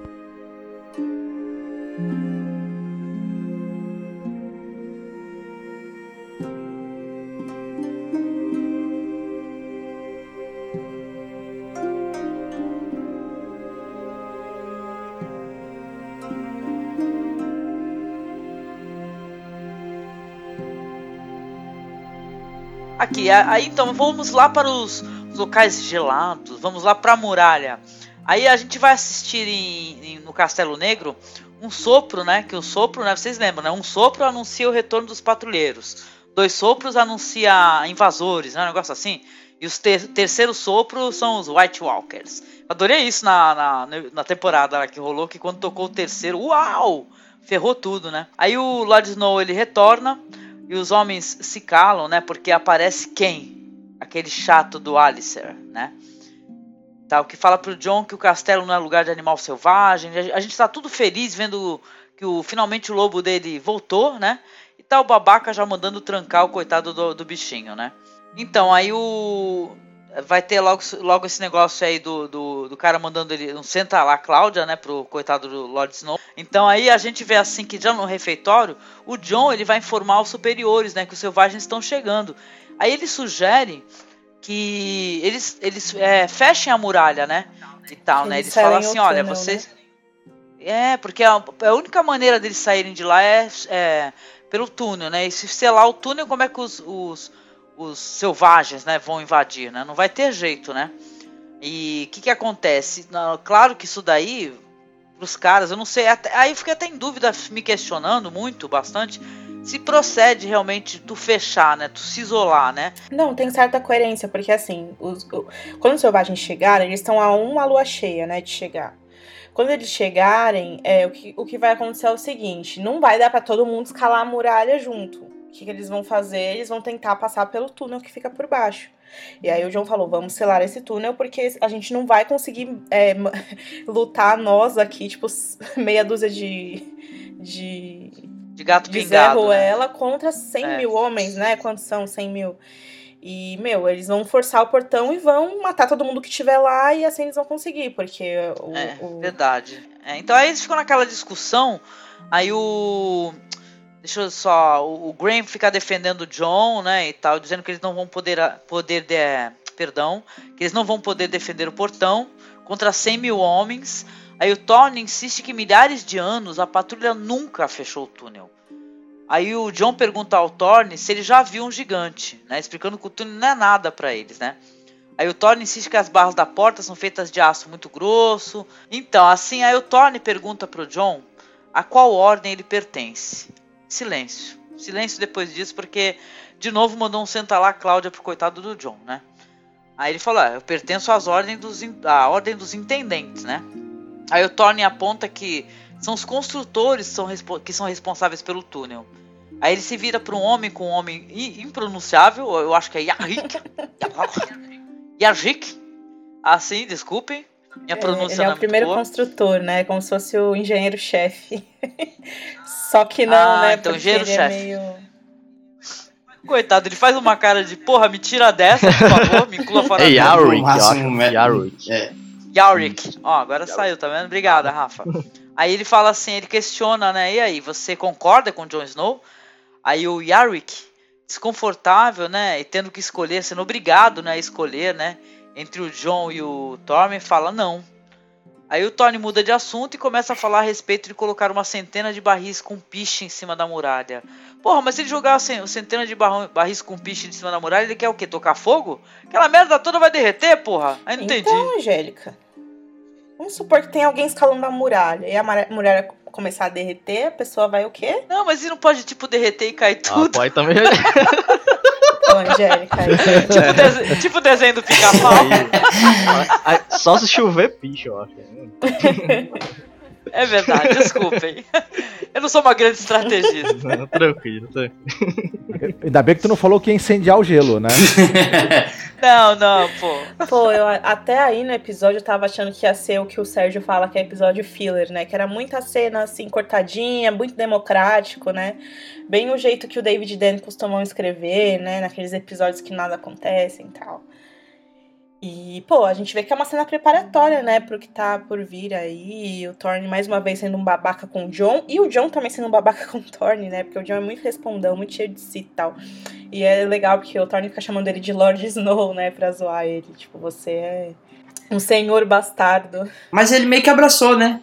Ele meio que abraçou, é só Lord Snow mesmo e foda-se, né? Quando você tá numa situação de guerra, de perigo eminente, por mais que o Thorne odeie o Jon Snow e tenha despeito, né, por conta do- dele perceber que ele tem um, um quê de liderança, né, que ele não gosta disso, óbvio, porque é uma ameaça também para a posição dele, mas no momento desse você, você teria que dar ouvidos quando o cara tá certo, né, porque a tua vida pode depender disso, é, mas né. o Thorne. Mas ele não quer o Thorne é o saber. tipo de cara que é ridículo, né? Tanto que o John voltou de uma missão, basicamente, que ele considerava suicida, né? Ele tá mais puto ainda, né? Sim. É, e É, é justamente exatamente. isso que vocês falaram aí, né, pô? Porque a, a liderança tá em questão aí também. né? O, com- como tá sem comandante a patrulha, mais cedo ou mais tarde vão ter que votar e tal. E o Thorne não, não quer deixar a bandeira da bandeira, tá ligado? Que não, não manja nada, tá ligado? Ele não quer dar, dar, dar moral pro Snow. muito.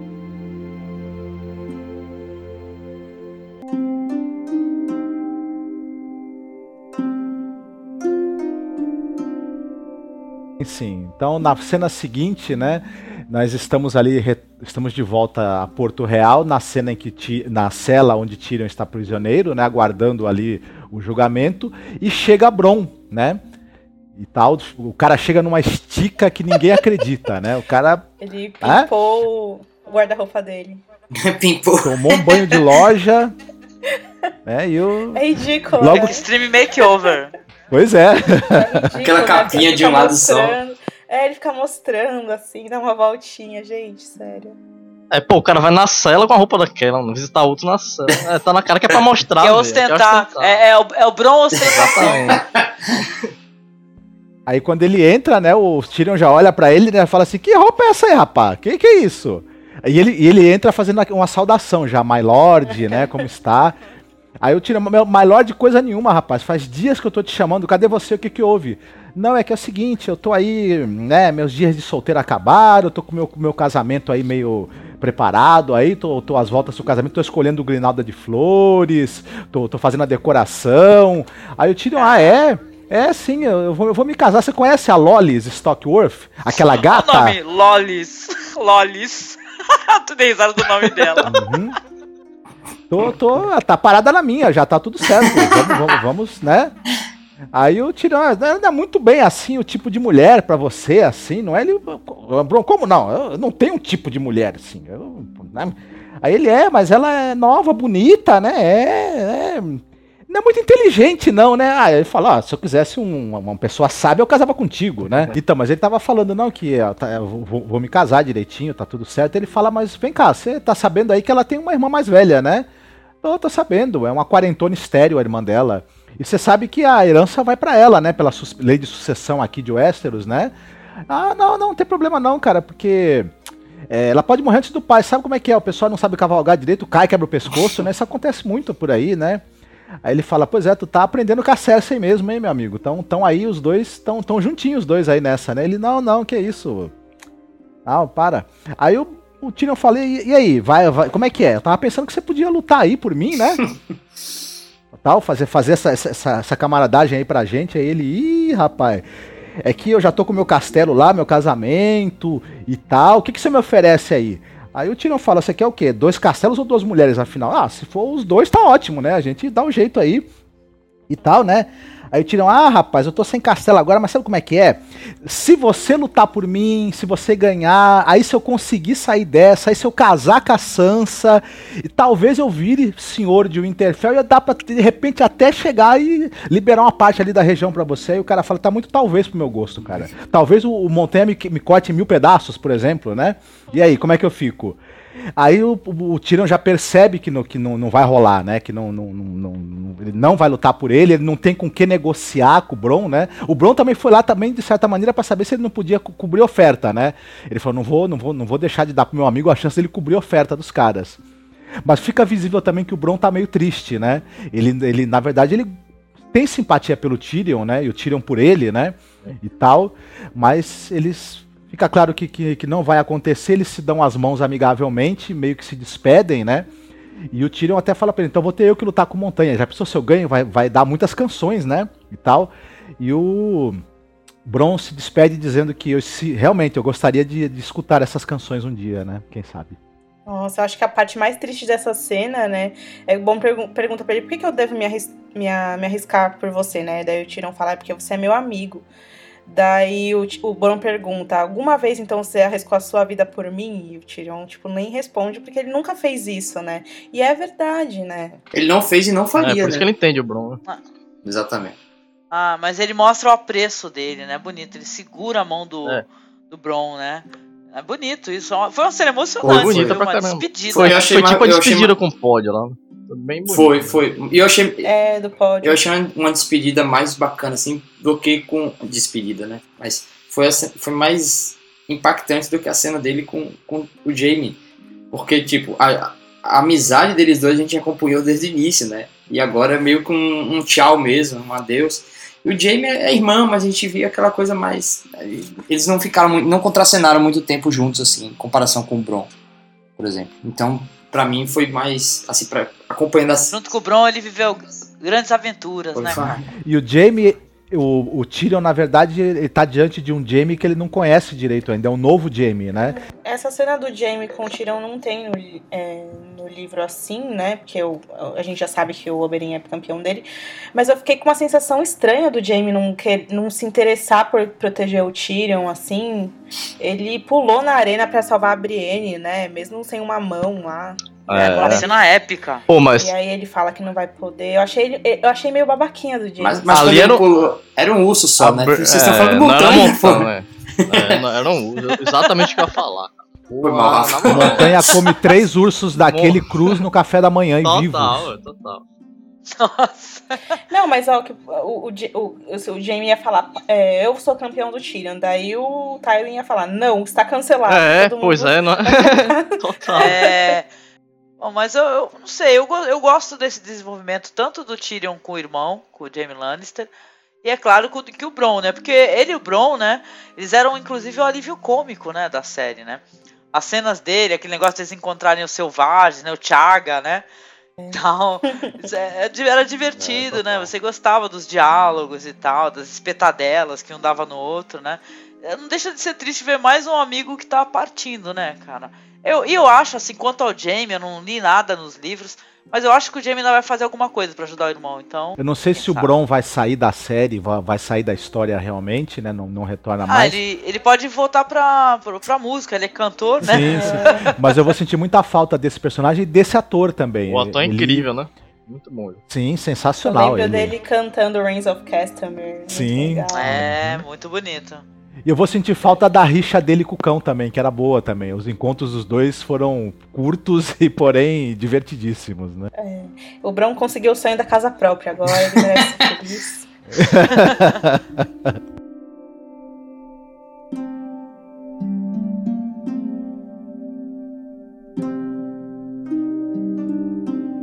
Bora lá. Amy Rin, à noite, na grande pirâmide lá da Daenerys a gente vê ela entrando em seus aposentos depois de um longo dia de, de, de escutar aos pedintes dela, né, tal.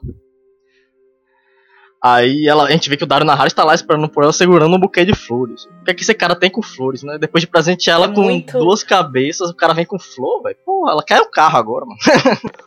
É, uma pobretão. um Camaro, né? Aí ela pergunta como ele chegou lá e ele explica que a porta dos aposentos é guardada, mas a janela não. Que é bem estranho também, né? Já que é uma pirâmide, putz. Porra, qualquer um podia escalar lá e matar ela. Os caras tão puto com ela, né, pois meu? é, o cara é tipo Homem-Aranha. geral lá. Entendi. Depois que ele entrega as flores pra ela, ela vai e senta na cama e tal, como se estivesse sugerindo alguma coisa já pra ele, né? Aí ele explica que nadou até uma ilha pra buscar as flores, mas Daenerys empurra ela de volta, né? Desdenhando das flores e tal. Pedindo que ele não faça isso de novo. Aí o Dario se ajoelha e pede perdão, dizendo que vive para servir. Aí Daenerys, Daenerys se deita lá no, no sofazinho dela e tal, e pergunta por qual motivo que ele tá ali, né, além das flores e tal. E aí ele admite que queria pedir um favor a ela, dizendo que tem apenas dois talentos no mundo, guerra e mulheres. Que acha que a decisão dela de governar Meirin é sábia, respeita a decisão dela, mas que isso não permite que ele demonstre esses talentos e tal. Aí ela diz que ordenou que os segundos filhos pat- patrulhassem a cidade para controlar os assassinatos.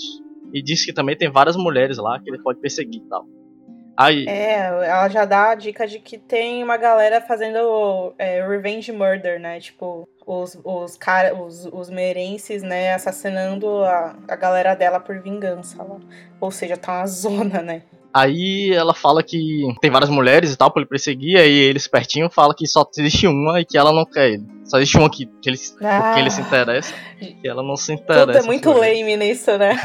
muito brega. Aí ela lembra que ele jurou a espada pra ela e que ele vai fazer o que ela pedir. Se, ele- se ela pedir pra ele patrulhar a cidade, ele ele vai patrulhar a cidade, ele confirma e tal. Mas ele pede que ela mande ele pra, pra, pra qualquer lugar pra fazer o que ele sabe fazer melhor, que é matar.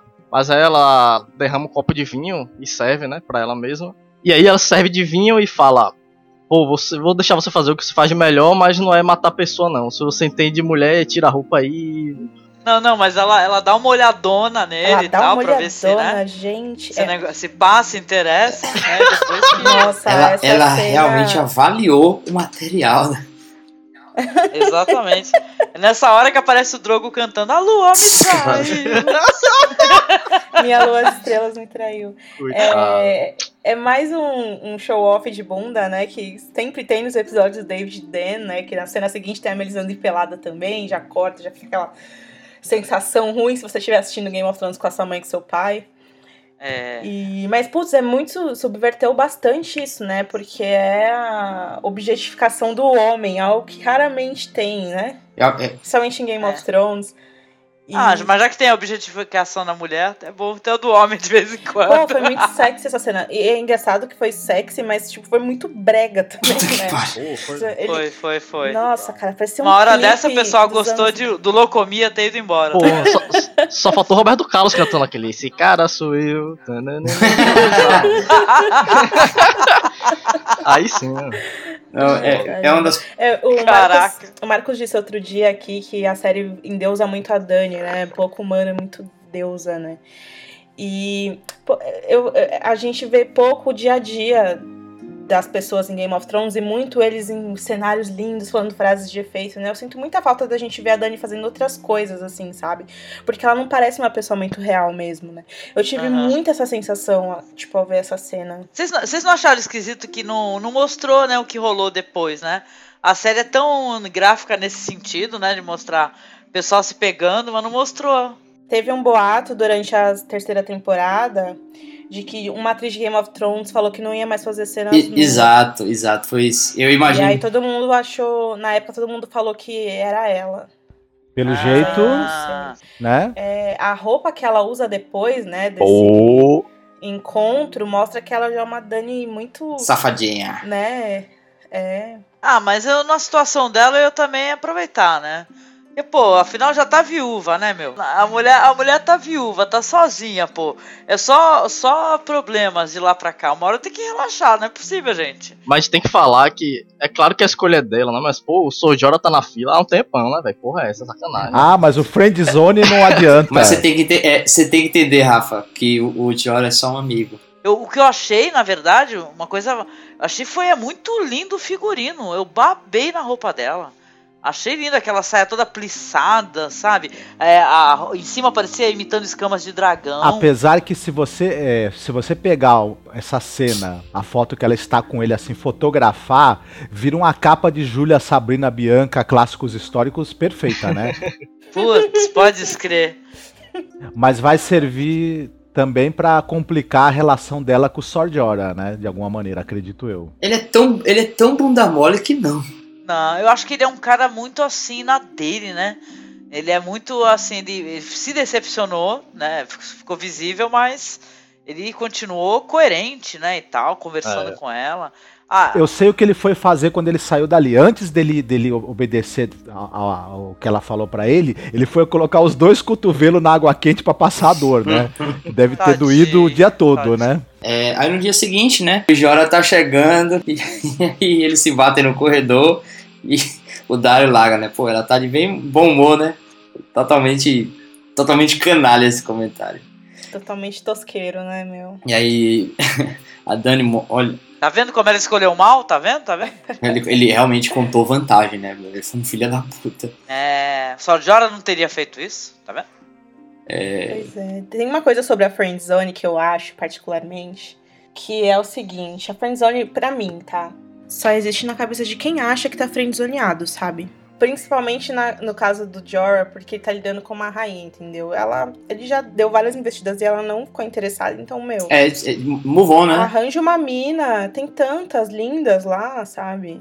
Mas investidas na série, ele já tentou beijar ela, alguma coisa do gênero. Ele- Acho que não. Já tentou Ele abraçá-la. ele disse que amava, né? Na série ele não chegou a beijar ela, eu acho. É. No livro ele faz toda hora ela, tipo, sai pra lá. Tá vendo? Mas ele agiu peludo. errado. Ele tinha que ter feito que nem o, o Dário, cara. Tem aparecido com umas flor murcha, tudo lá. Entendeu? E eu parecer, ei, eu só gosto só de uma mulher. Só essa mulher. Essa mulher não A liga Dani, pra mim. a Dani ela é muito mais sexual nos livros, né? Apesar dela ser muito menina assim, ela vive brincando com as aias dela, né? As meninas lá Ah, do track. Na série não tem muito isso, né? Ó, Que é uma pena. Então, se a É. Dani quisesse pegar o Jorah, ela teria pegado, sabe? É, É, é, no é livro, verdade, nos livros o Jora dá um beijão nela na cena lá do barco. Exato. Na série em Cart, ele fala que às vezes, nem, às vezes nem acredita que ela é real, né? É uma declaração de amor, assim. Enfim. Enfim, é, Jora. Fica, fica a dica, Hashtag, Jorah. hashtag reaja Jora. hashtag, meu irmão. Não, tem tanta menina bonita lá, com certeza. A gente acha a Miss Sunday, por exemplo, linda demais. Cara, né, é, sabe? tipo assim, ele. Por favor, pessoas não me julguem. Mas, cara, ele é conselheiro da rainha, meu irmão. Tipo, ele. tipo, usa Meu. sua influência, moço, o né? O poder, né, cara? O poder, o poder tem atrativo. Né? Você fala, se o O cara Jorah, chegar. tem cara- uma fixação mesmo por mulheres loiras, né? É. Teve du- duas vezes mulheres que eram loiras e tal, e ele fudeu a vida dele por causa delas. E é meio por isso que ele é obcecado pela Dani também, né? Mas aí fica aquela coisa, é, eu acho que o, o Jorah com a, com a Daenerys tem essa coisa do, do cavaleiro e a sua dama e aquele amor que nunca se concretiza, né? O, Mas, mas é isso o que a, Don Quixote do Cineia, enfim, tantos exemplos aí. Mas é né? isso que a Ana fala, tipo, é só na cabeça dele. Porque ela tá cagando, É, né? gente. Porque, pra quem não lembra, o que que aconteceu com o Jorah no passado, que ele virou é, traficante de escravos por causa de uma menina que ele gostava, né? Que ele conheceu ela, ela veio da cidadela, porque não sabe, cidadela é um lugar que tem muitas famílias ricas e tal. E aí ele conheceu ela num torneio, deu a flor lá da beleza do amor pra ela, quando ele ganhou o torneio por, ela, e levou ela pra casa. E quando ela chegou em casa, tipo, era lá na Ilha dos Ursos, né? Que é um lugar meio chato, não tem nada pra fazer. E, ele e é uma família, os Mormont não são uma família, tipo, muito rica, sabe? E aí ela ficou meio tipo, ah, eu tinha tudo lá, e aqui não tem nada, ela ficou entediada. E aí, sem grana, ele foi lá e começou a, a traficar escravos, né? Por isso que o Ned ficou puto com ele, né? É, ele pegava os É. invasores lá que invadiam a ilha, né, e tal, e vendia, tal, como escravo. É, e aí ele se exilou, foi lá pra Companhia Dourada e acabou chegando pra Dani, que era fisicamente muito parecida com essa mulher dele. Então é meio que uma obsessão mesmo que ele tem, né, por mulheres, enfim.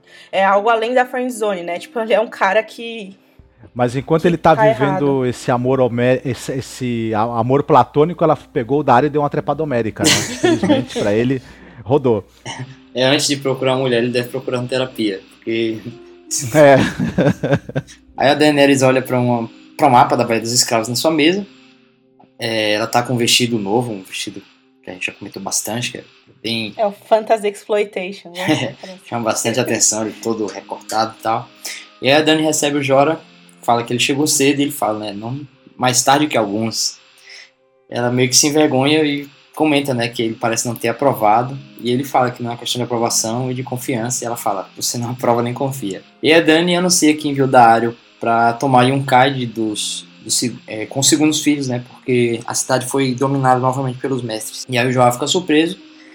E aí ele fala, olha, sem você lá, as coisas vão voltar como era antes. Eles vão dominar, depois vão embora, e quando os invasores forem embora, os segundos filhos forem embora, eles vão tomar conta de volta. E aí a Dani fala, né, não, eu mandei eles lá para matarem todos os mestres. E o Jorah fica chocado. É, ela diz que pediu para Dario fazer isso porque ficou sabendo que os mestres tratam os homens como animais. E o Jorah fala que matando eles, é, ela estaria fazendo o mesmo que eles e que ele não estaria vivo se o Ned fizesse com ele o que ela está fazendo com os mestres, né? E aí isso parece é, mexer um pouco com ela.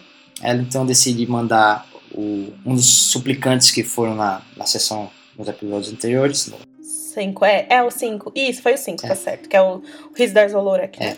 E aí ela decide, ó, pega aquele cara que teve aqui, que era filho de um dos mestres, o Rizdar Zolorak, que nome é difícil de falar, e acompanha os segundos filhos como embaixador e servir de exemplo, né? Falar, olha, estou aqui falando para vocês parem com isso, ou então ela vai dominar mesmo, eu sou filho do mestre e tal. E aí ela fala, né, a frase que tava até no trailer, eles podem viver no meu mundo ou podem morrer no antigo mundo deles.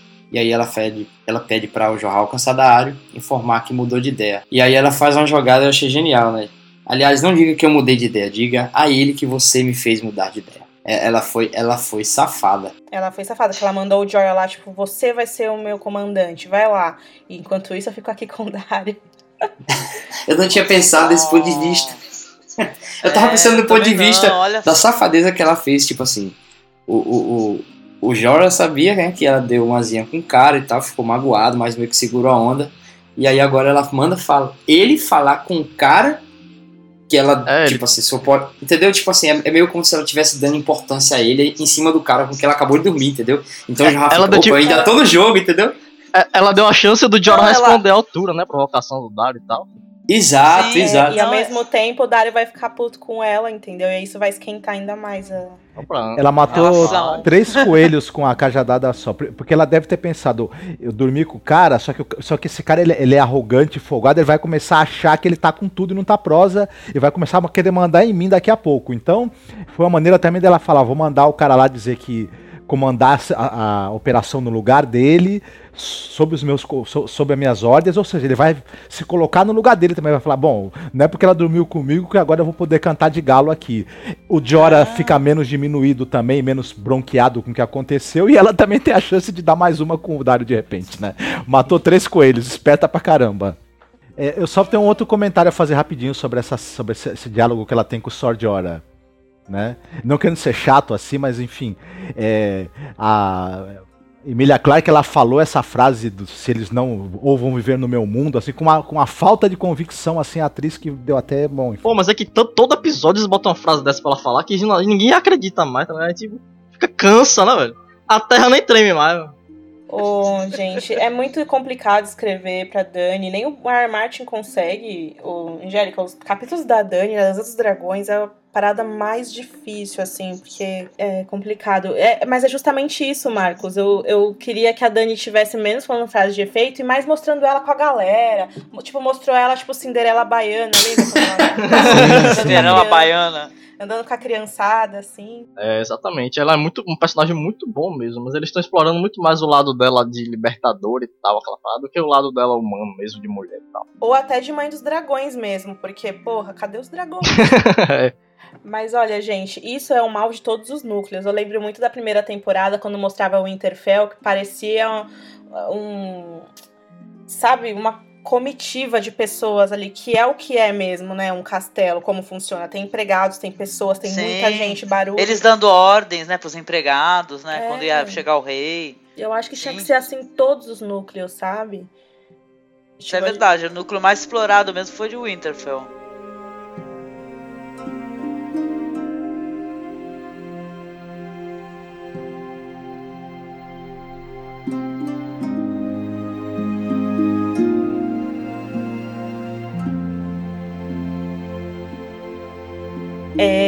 A gente vê a Celise Baratheon entrando no quarto da Mel, enquanto ela tá no banho dela, deslumbrante, numa banheira tal. E aí a Celise fica um pouco desconfortável, mas daquele jeito bizarro. Ela é desconfortável, mas ela é muito curiosa, né? E estranha. Eu acho que a personagem que eles criaram pra Celise na série, ela lembra muito, inclusive, a Liza Erin mesmo. E aí a Melisandre tá pelada lá tal. Aí a Melisandre olha pra, pra aquelas prateleiras sinistras dela, né? E pede pra Rainha Celise pegar um dos frascos, o azul. Aí ela abre o frasco e derrama algumas gotas na água, né? E começa a respirar profundamente, assim, né? É, fazendo uns barulhos estranhos, assim. Parece que ela tá até sentindo um pouco de prazer e tal, né? Deve ser É, relaxante tipo- aquilo. Tipo, o que, que deve ter lá, hein? Uhum. E aí a Melisandre começa a falar aquela papinho dela, né? Falando que quando ela olhou para as chamas de manhã, o Senhor da Luz disse que hoje seria o último bom, bom banho que ela teria em muito tempo, né? Tipo, zoando, seja lá o que vai acontecer, né? Eles vão, não vão ter mais esse conforto que eles têm ali em Pedra do Dragão, né? Daí a Celise não gosta muito da piada tal. E ela, ela até diz: É, você não gosta muito dessa piada porque a maioria das piadas são mentiras e você se dedica à verdade, né? É engraçado como a Melisandre sempre é, elogia a Celise, né? E eu acho que é por isso que a Celise também confia tanto nela, né? Deve ser a única pessoa que, enfim, ela se sente à vontade, né? Embora ela seja uma mulher muito maluca, mas enfim. A Melisandre sai nua da banheira, né, em direção às prateleiras, e ela começa a apontar para as poções, dizendo para Celise que a maioria delas são mentiras, enganações, para fazer com que os homens pensem que testemunharam o poder do Senhor da Luz. Olha só. A Melisandre começa aí a, a, a desvendar o, o que ela faz para as pessoas acreditarem. né? Ela tem a- ali naquelas poções truques, né? E aí ela observa que uma pitada de um pó em uma fogueira poderia criar uma coluna de fogo que subiria tão alta quanto o céu, né? E que um frasco, outro frasco, né, criaria uma fumaça negra que assustaria até o homem mais corajoso. E aí a Celisa olha pro corpo da Melisandre, assim, né, já mudando de, de assunto, e pergunta se ela usou o corpo para influenciar o Stannis, né? Aí a Melisandre nega, o que é verdade, né? Porque o Stannis muita, muitas vezes, né, ultimamente pediu ali, né, para ficar com ela tal, e ela negou e tal. E aí ela diz que os homens nunca anseiam o que eles já têm, né? E é bizarro porque a Celise é muito. Ela chipa eles, né? ela, quer que a, ela quer que a Melisandre dê filhos, sombra, sei lá o que, né? E ela fica decepcionada, né? E ela diz: não fique com vergonha de fazer isso, porque nenhum ato feito a serviço do Senhor da Luz é considerado pecado. Malucaça, né? É, muda de assunto falando que a- o Stannis pretende levar a Shireen com eles quando eles partirem, né? Mas que ela não quer a filha, porque a filha tem tendências heréticas e tal. E aí a Melisandre não, né? Tenta mudar de ideia, falando que elas precisam sim levar a Shireen, porque ela viu nas sombras que o Senhor da Luz vai precisar dela num futuro Ai, próximo. eu fiquei achando que vão queimar a menina. Porque, ai meu Deus, essa louca vai queimar a menina. Eu fiquei me lembrando da Ilíada, né? Que o, o rei Agamenon, quando ele vai partir para a guerra de Troia, ele acaba oferecendo a filha em sacrifício para que o- os ventos possam levar os navios né, até Troia e tal. Nossa. Do jeito que o Jorge, que o, que o, que o Martin ele gosta de, de usar situações espelho com, com fatos históricos ou com lendas, né? Do, do, do da nosso mundo aqui e tal. A Shireen, ela tá viva ainda nos livros, né? Ela tem só essa, essa questão bizarra, que ela é uma menina muito fabulesca, né? Ela lê e tal, tem um quarto todo decorado com velas, ela tem aquela cama gris no rosto. Poxa, a gente fica realmente pensando, eu não quero que essa nada aconteça com essa personagem, porque eu adoro a Carrie Ingram, que é a atriz que faz ela, uma atriz de musicais, né? Ela faz, fazia a Matilda. Olha que maneiro, Matilda. Ela é excepcional mesmo, essa menina, viu? Muito, muito boa É. mesmo. Ah, uma coisa que eu reparei nessa cena aí da Melisandre com a mulher do Stannis é que visivelmente, né, cara? Isso daí tomara que isso se, é, tipo, se desenvolva em algo bem perturbador, assim, bem sinistro. Que a, a esposa do Stannis, cara, por mais que ela seja subjugada, assim, seja uma, uma religiosa fundamentalista, né, dessa, dessa ordem e tal, ela te- sente, sente ciúmes, né, cara? Isso daí vai dar problema É, qualquer eu, hora, eu também, eu também percebi, é, apesar dela meio que se sentir na obrigação de que não, você, meu marido é o prometido e você é a sacerdotisa dele, então o que você faz está certo. Ela, eu tive essa impressão de que ela tem uma inveja muito grande, porque do jeito como ela olhava pro corpo da, da, da Melisandre, assim, né, meio de lado, e falava. E ela perguntou se o. Ai, se eu acho que ela é tarada mesmo, porque ela, assim, ela ficou olhando muito, sabe? Não tarada, ela é maluca. É, Nos Não, acho livros, que ela ela ficou regulando porque o corpo de outra mulher, querendo entender por que, que a outra é tão atraente, É, né? é, Pro marido e ela não, né? Ela, ela pensa assim, ó, tudo que eu tô fazendo é porque o, o Senhor do Fogo, Deus, né, quer, e enfim, eu tenho que obedecer às ordens dele, já que ele, já que é vontade de Deus que o meu marido fique com essa mulher, ela seja a guia dele, mas tinha que ser essa bisca, caramba. Ela tava pens- meio pensando isso, né? Ruiva é sacanagem, né? É, eu até pensei que fosse rolar alguma, alguma coisa lá entre ela, né? Sei lá, episódio do David e do Dan. É, então, porque tem essa exploração do, do sexo, É, né? Porque total. parece ser uma obrigação em todo episódio que eles escrevem, coitados. Parece até que a HBO exige isso e eles meio que sentem a obrigação de colocar só nos episódios deles pra não comprometer os outros escritores. E eu fico impressionada como a, a Carice, que faz a Melisandre, ela se entrega, né? Pô, ela demais. tá muito bem mesmo no papo. Gente, e é incrível porque eu, eu, eu acho ela linda demais, sabe? E ela se entrega mesmo, sabe? As, as, as europeias não colocam silicone, elas são muito naturais e lindas, assim, eu acho mó legal. Uhum. E- Eu tenho uma pergunta pra vocês. Nos livros, a Melis... na série, a gente fica sempre nessa dúvida em relação a Melisandre, até onde realmente existe a intervenção do, do Deus do Fogo, do Senhor do Fogo, e até onde ela também ela é um certo, a gente percebe nela um certo um 7-1, né?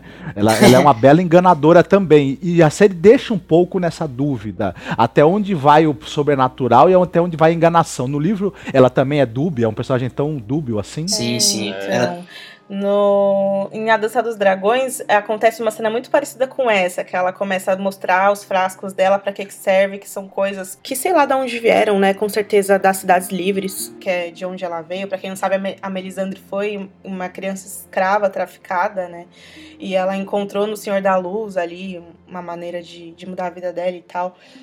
E Ah. ela tem toda essa cultura, porque a, a Baía dos Escravos é um lugar muito, assim, maluco, né? O que a gente tava falando no episódio passado. Tem muita coisa ali das civiliza- civilizações antigas que o Westeros desconhece, assim, né?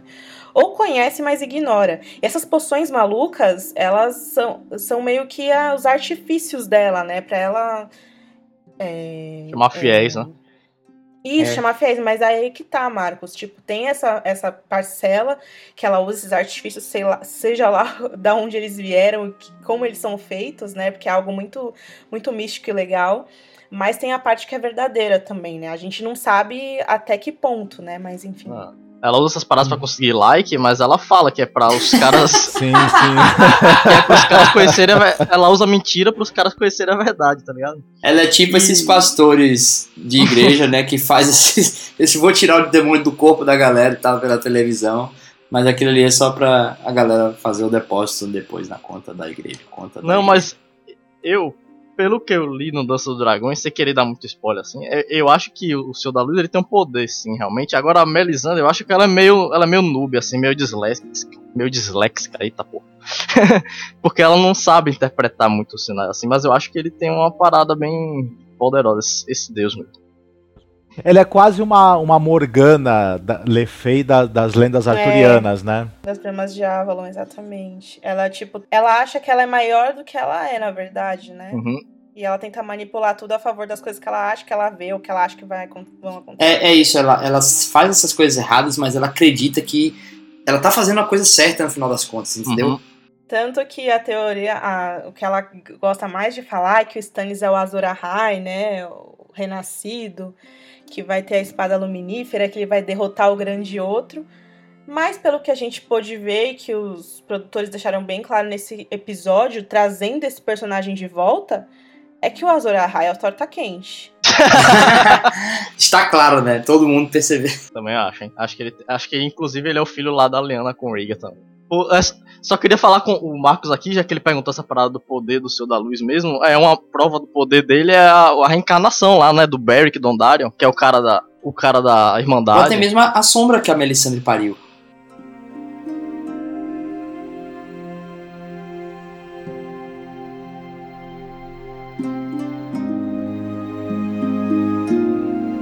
Muito bem, estamos. Brienne e Podrick estão finalmente, né, dando um, um break, né, numa, hospedaria, né, e tal. Um, um- aí servem para eles uma torta, né, E tal, e a Brienne fala, ah, a gente já tá aí nessa estrada aí, pô, vamos, a gente merece um, um dormir, né, numa cama decente, comer uma, uma comidinha quente aí caseira, né?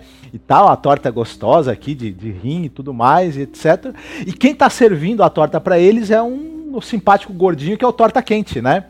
A gente tinha visto esse personagem é, quando a Irmandade das Bandeiras deixou ele nessa, nessa estalagem, né?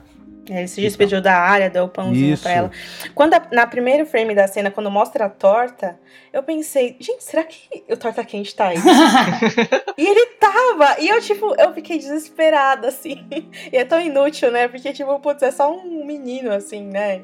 Mas eu fiquei tão feliz que ele voltou que, nossa, é muito legal. Pô, mas a, aquela história de que o ator, às vezes, ele é maior que o personagem, né? Ele faz uma parada bem legal mesmo. É, é que nem o Bron aqui na, o Bron, a Osha, que nos livros não tem tanta, tanta importância assim, mas que na série cresce de uma maneira, né, por causa dos atores mesmo. Pois é, e, o, e ele, o, o Torta Quente, ele senta junto com eles e ele aproveita para dar uma aula longuíssima, né, para quem quiser aprender a fazer uma torta de rim de vitela, não perca a oportunidade, viu? Até anota as sugestões dele para ficar bem gostoso. A emoção né? que ele fala, né? Você tem que se dedicar ao molho. Não pode desistir, não pode desistir do molho. a, não, e a cara que o Podre e a Brienne fazem é, não, não, tem preço, tipo, né? Quem perguntou, né, velho? Ele sentou Exatamente, né? Vaza, né? Ele é muito intrometido, né? Eu achei a Brienne tão engraçada também nesse episódio. Bom, e nessa aí, enquanto, enquanto eles estão ali escutando essa explicação tão detalhada de como se faz uma torta, né? E tal, ele pergunta se eles estão procurando alguém que vocês estão fazendo por aqui, né? E tal. Não, ele, por que, que vocês estão fazendo por aqui? A Brienne fala, a gente tá procurando alguém. Ele, pode saber quem é? Né? De repente eu ajudo, né? E tal. Aí a Brienne fala, você tá procurando uma moça assim, alta, olhos azuis, bem nascida, bem alimentada, tal, chamada Sansa Stark, né? Aí ele fala, como é que é? Sansa quê? Stark. Não conhece os Starks, não? Ele, ah, o pessoal lá de Winterhell, né? Essa é a frase mais legal do Torta Quente. Ele é muito bom. Ele, né? ele já pois foi é. corrigido antes, né? O Interhell. É o Interfell, tem certeza? tá certo que o Interfell virou o Interhell mesmo, literalmente, né? Mas. É. Aí ele fala assim: ah, não, esse pessoal aí de lá do Interhell, eles são tudo traidor aí e tal. Então, eu não quero falar desse pessoal, não, viu? E, e, tal. Ela fala: olha, mas eu prometi pra mãe dela, a falecida Lady Catelyn Stark, que eu iria trazer as filhas dela de volta em segurança e tal. Quando eles estão saindo da pousada, depois o, o Podrick, né, tá com aquela cara assim, olhando pra Brienne, ela, o que que é, o rapaz? O que que foi? Não, é, poxa, estão oferecendo aí uma recompensa pela Sansa, pela cabeça dela tal, ela, e daí? E a gente tá procurando ela. Então, acho que não é bom você ficar falando para todo mundo que tá procurando ela, não, porque, né, isso não vai dar certo, você não acha, não? E tal. E nessa hora, o Torta Quente, né, ele sai, né, e e procura os vai falar com, com os dois, vai, vai até o encontro deles, né? Com um embrulho na mão. E ele fala, né, que. Ela fala: olha, eu vou, eu vou falar uma coisa pra senhora. A senhora parece ser uma, uma pessoa confiável, uma pessoa distinta, viu, dona Brienne? Eu não conhecia essa, essa tal Sansa que a senhora tá falando, não, mas eu conheci a irmã dela, a Arya. Né? Ela tava. Ela teve aqui, ela, ela tava, ela tava se, se fingindo de, de menino, né? E tal, usando a alcunha de Ari né? Eu a vi, ela estava viva, tudo, tudo e tudo mais e tal. E eles foram feitos prisioneiros pelos, pelos Lannisters, né? E tudo. E foram encontrados pela Irmandade, né? Que e pretendiam vendê-la, né? Pra, pra Lady Catelyn correr rio. E ela tava lá na posse de um sujeito, um cara alto, feio, mal encarado, rabugento, violento e com a cara de presunto torrado, né? Que eles logo identificam como cão, né? E tal. E, eles, e ele fala para assim, se vocês encontrarem a, a, área, dá isso aqui para ela, viu? Tal, que eu prometi para ela e tal. E quando eles abrem o, o, o, embrulho é um bolo, né? Em formato de, de lobo, né? É bem mais bonito do que ele tinha dado para ela da última vez que eles o viram, né?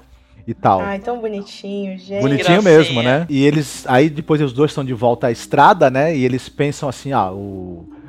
Kathleen e Rob estão mortos, né? O Aldefrey agora é o senhor de Correr Rio e tal.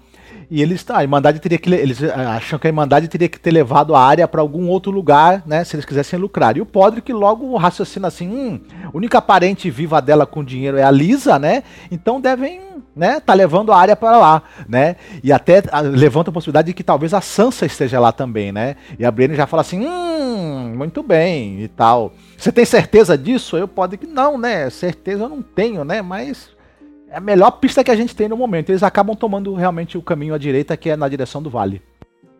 É, bem legal. O Podrick é, é bom porque, tipo, ele não aprendeu a andar de cavalo, né? Mas ele lia muito com o Tyrion e ele aprendeu, assim, a heráldica de todas as casas. Ele sabe muito desse, desse aspecto, né? Que pode ajudar muito eles aí na demanda deles. É bem... Ele é muito inteligente, né? E ele, ele vai acabar sendo um bom guia pra Brienne, né? Eu achei engraçado também porque ele não contou pra Brienne, tipo, o perrengue que eles passaram em Harrenhal. Porque ele é criança também, né? Ele meio que abstraiu isso, assim. Eu só, eu só, ele só contou. é, eu, eu entendi, tipo assim. Foi engraçado, mas não faz, fez sentido na minha cabeça. Você tá procurando uma pessoa, você quer saber tudo que, que alguém que viu aquela pessoa tem pra falar. Ela, vai solta, por favor, a versão, a versão resumida. Tipo, É, apesar de fazer a, a ligação com a cena anterior que eles falavam sem parar, tipo, você tá procurando a pessoa, por favor, fale o que você tem pra dizer, né? É, aí nesse caso ele, o, o, o, o Caco tem razão, porque todos os detalhes pod- podem ajudar você a encontrar a pessoa, né? É, e os, os, os roteiristas, eles usaram muito, assim, de graça o fato dele ter é, é, mencionado o cão, né? O cão era só um prisioneiro. Tinham pessoas que ele se relacionou por muito mais tempo que ele não citou ali, que é os caras da Irmandade, né? Ou o, o próprio Gendry, por exemplo. Uhum. É, a volta do Torta Quente me deu muito a, esperança de que o Gendry também voltará. Ah, Se eles legal. mostram. Se ele, eh, porque o Gendry tava em Pedra do Dragão, né? Inventaram isso pra série, daí o Davos libertou ele na calada da noite e tal. E sumiu. E eu acho que ele voltou. É, eu tenho a, a, a sensação de que ele vai voltar pro núcleo da Irmandade ainda. Se eles mostrarem a Irmandade ainda nessa temporada, talvez, não sei, a gente veja, né? Porque nos livros é, é onde o Gendry está, né?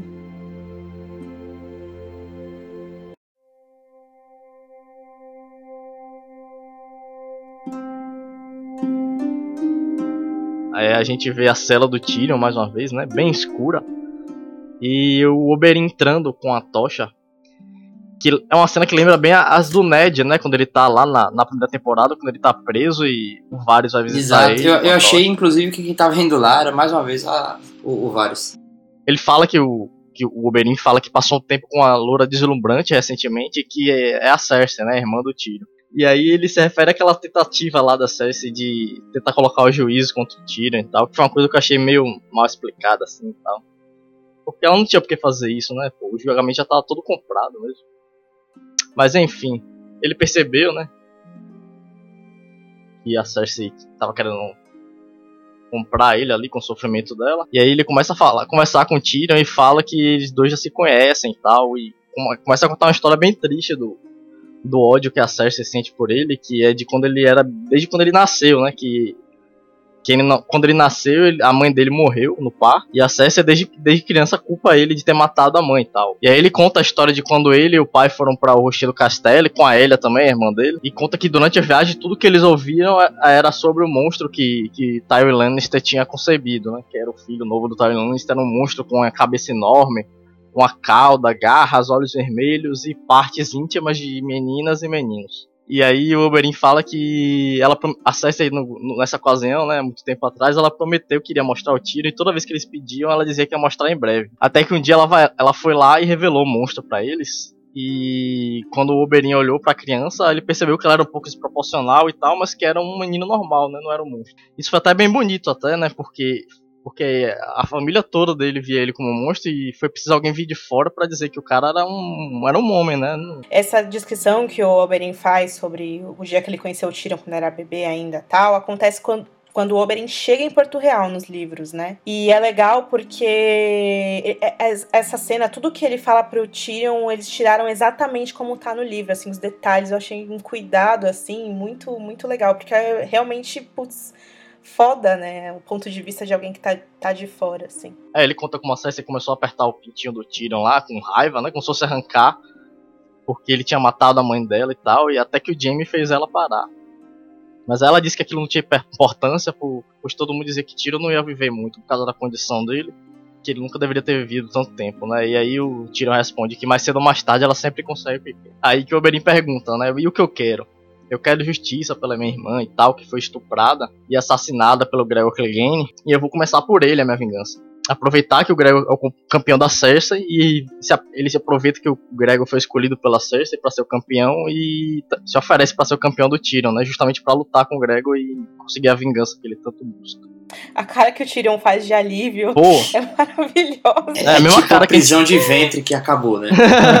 É a mesma cara que a gente faz também Ele- em casa, é, né? É, o Víbora fala, né? Eu, eu, eu, quando a minha justiça será feita, daí o Tyrion fala: se você queria a justiça, você vê o lugar errado, que é uma das frases do trailer também. Né? Dele, não, eu tô no lugar certíssimo. Quem eu quero tá aqui. Que são várias pessoas que eu quero estão aqui. Eu vou começar pela montanha.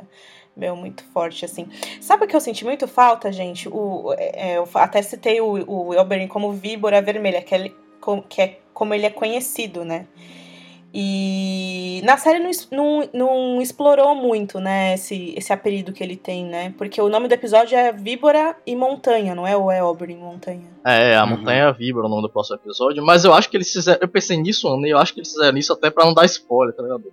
Porque esse negócio do nome dos episódios eles divulgam bem antes e tal. Aí, pra não dar spoiler de que o Vibra vai lutar com a montanha, eu pensei nisso, não sei se é mesmo. Ah, É, faz sentido. Nossa, não- nossa faz muito sentido. Pra não dar spoiler. né? É, eu tô citando esse capítulo aí do que o Oberyn conta pro dessa história aí do bebê Tyrion, tá? E nesse capítulo é muito assim que a gente conhece o Oberyn, né? E a gente porque nos livros é muito claro a rixa que existe que existe entre os Martell e os Tyrell, né? É, e nesse, nesse capítulo, o Oberyn também fala, né, que ele alejou o Ailas, né, que é um, que é o- um dos filhos lá do, do, do Mace, né? Ele é o herdeiro de. de- ele é o herdeiro de Ade de cima, pô. Tem o Willas, o Garlan. É, o Willas é o herdeiro, que é o aleijado. Aí tem Garlan, depois Loras, depois Marjorie. O Oberyn ele é um homem perigoso, assim, né? Eu, não- eu não sei, o Pedro Pascal é muito novo, não parece que ele é tão mais velho assim que o Tyrion, né? Porque ele fala que viu o Tyrion bebê e tal. É muito legal, porque o Tyrion tem um campeão que não é nenhum desses cara babaca que falaram que não vão lutar por ele. É o Oberyn fucking Martel, é o tipo um cara foda, entendeu? É a víbora vermelha. Foi uma belíssima cena, viu? É, as duas cenas que eu mais gosto nesse episódio são a cena do cão e da área e essa. E, e essa coisa do, do- de- dele entrar com a tocha, aí fica essa luz alaranjada, né? Meio, é meio, simbólico, né? que, que é, que é o calor, né? É, é um momento em que o Tyrion se sentiu é, aquecido emocionalmente por alguém, né? Alguém se aproximou, deu pra ele calor, calor humano, Uma luz na esperança. Exatamente. Muito no fim do bonita, muito bem resolvida a cena, sabe? Maravilhosa mesmo. Ô, gente, mas vocês lembram que da cena que o, que o Tywin vai no bordel do Oberyn e aí o Oberyn fala, eu quero encontro com montanha. Daí ele fala, eu vou arranjar isso pra você. Pois é. Ficou, fiquei, fiquei perdido agora também, porque eu pensei, pô, essa era a intenção do, do timing desde o início? Não, e de- de- se detonar um inimigo, né? Porque querendo ou não, o Oberyn, ele é um inimigo deles, É, né? não, mas é assim, é porque se o, se se o Oberyn ganhar, ele meio que, tipo assim, é, ele meio que se livra da, da- do lance de, não, eu te dei tua vingança. Se o Oberyn perder, ele fala, foi um julgamento por combate, então, né? É, mas aí é que tá. Ele esperava que, que o Tyrion fosse pedir um julgamento por combate. Tipo, parece que ele pensou em tudo, né? Assim, Nossa, mas aí o time ia ser tipo, É, eu acho, sei lá, cara. eu acho que não. Deus Ex É, Machina, acho foi uma totalmente Fora foda. no roteiro. Pode aí. ter sido uma falha no roteiro, ou de repente o time pode, não, eu arranjo depois, né? Não que meu filho vai ser julgado por nada, combate o caralho. Mas depois a gente dá um jeito disso aí. É, porque quando a Cersei. Quando a Cersei vai cumprimen- cumprimentar o Gregor lá no começo do episódio, ela fala: Ai, obrigada por você ter é, respondido o nosso chamado. Então acho que o Tywin já tava pensando, ok, vai ter um duelo entre os dois, mas não que necessariamente fosse por causa do Tyrion, né? Não sei. E aí, nesse duelo, se, se, se eles fossem duelar sem ser nessas circunstâncias do julgamento do Tyrion, aí eu acredito que o Tywin é, acharia mais interessante que o Oberyn ganhasse, matasse o, o, o Montanha. Agora, não sei se na, na atual circunstância ele continua achando isso. Acho que aí agora ele já quer o contrário, né?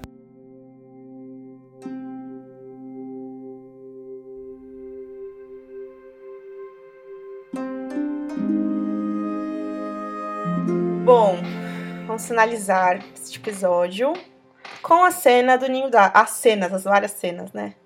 É, a gente vê no Jardim do Ninho, é, que agora é todo branco, né? Os flocos de neve caem do céu. O inverno está chegando e a Sansa admira o clima, né, que tanto lembra a terra natal dela. E aí a gente vê a seguir que ela construiu uma réplica de Winterfell com a neve que, cai, que caiu no chão, né? É, e aí o, o Robin Arryn, o garotinho, pergunta, né? Chega e pergunta o que ela tá fazendo. E ela explica que tá construindo a casa dela tal. E aí ele pergunta para ela quando ela pretende voltar para casa e ela diz que provavelmente nunca, porque a família dela não tá mais lá, todo mundo morreu e o castelo alguém queimou, né?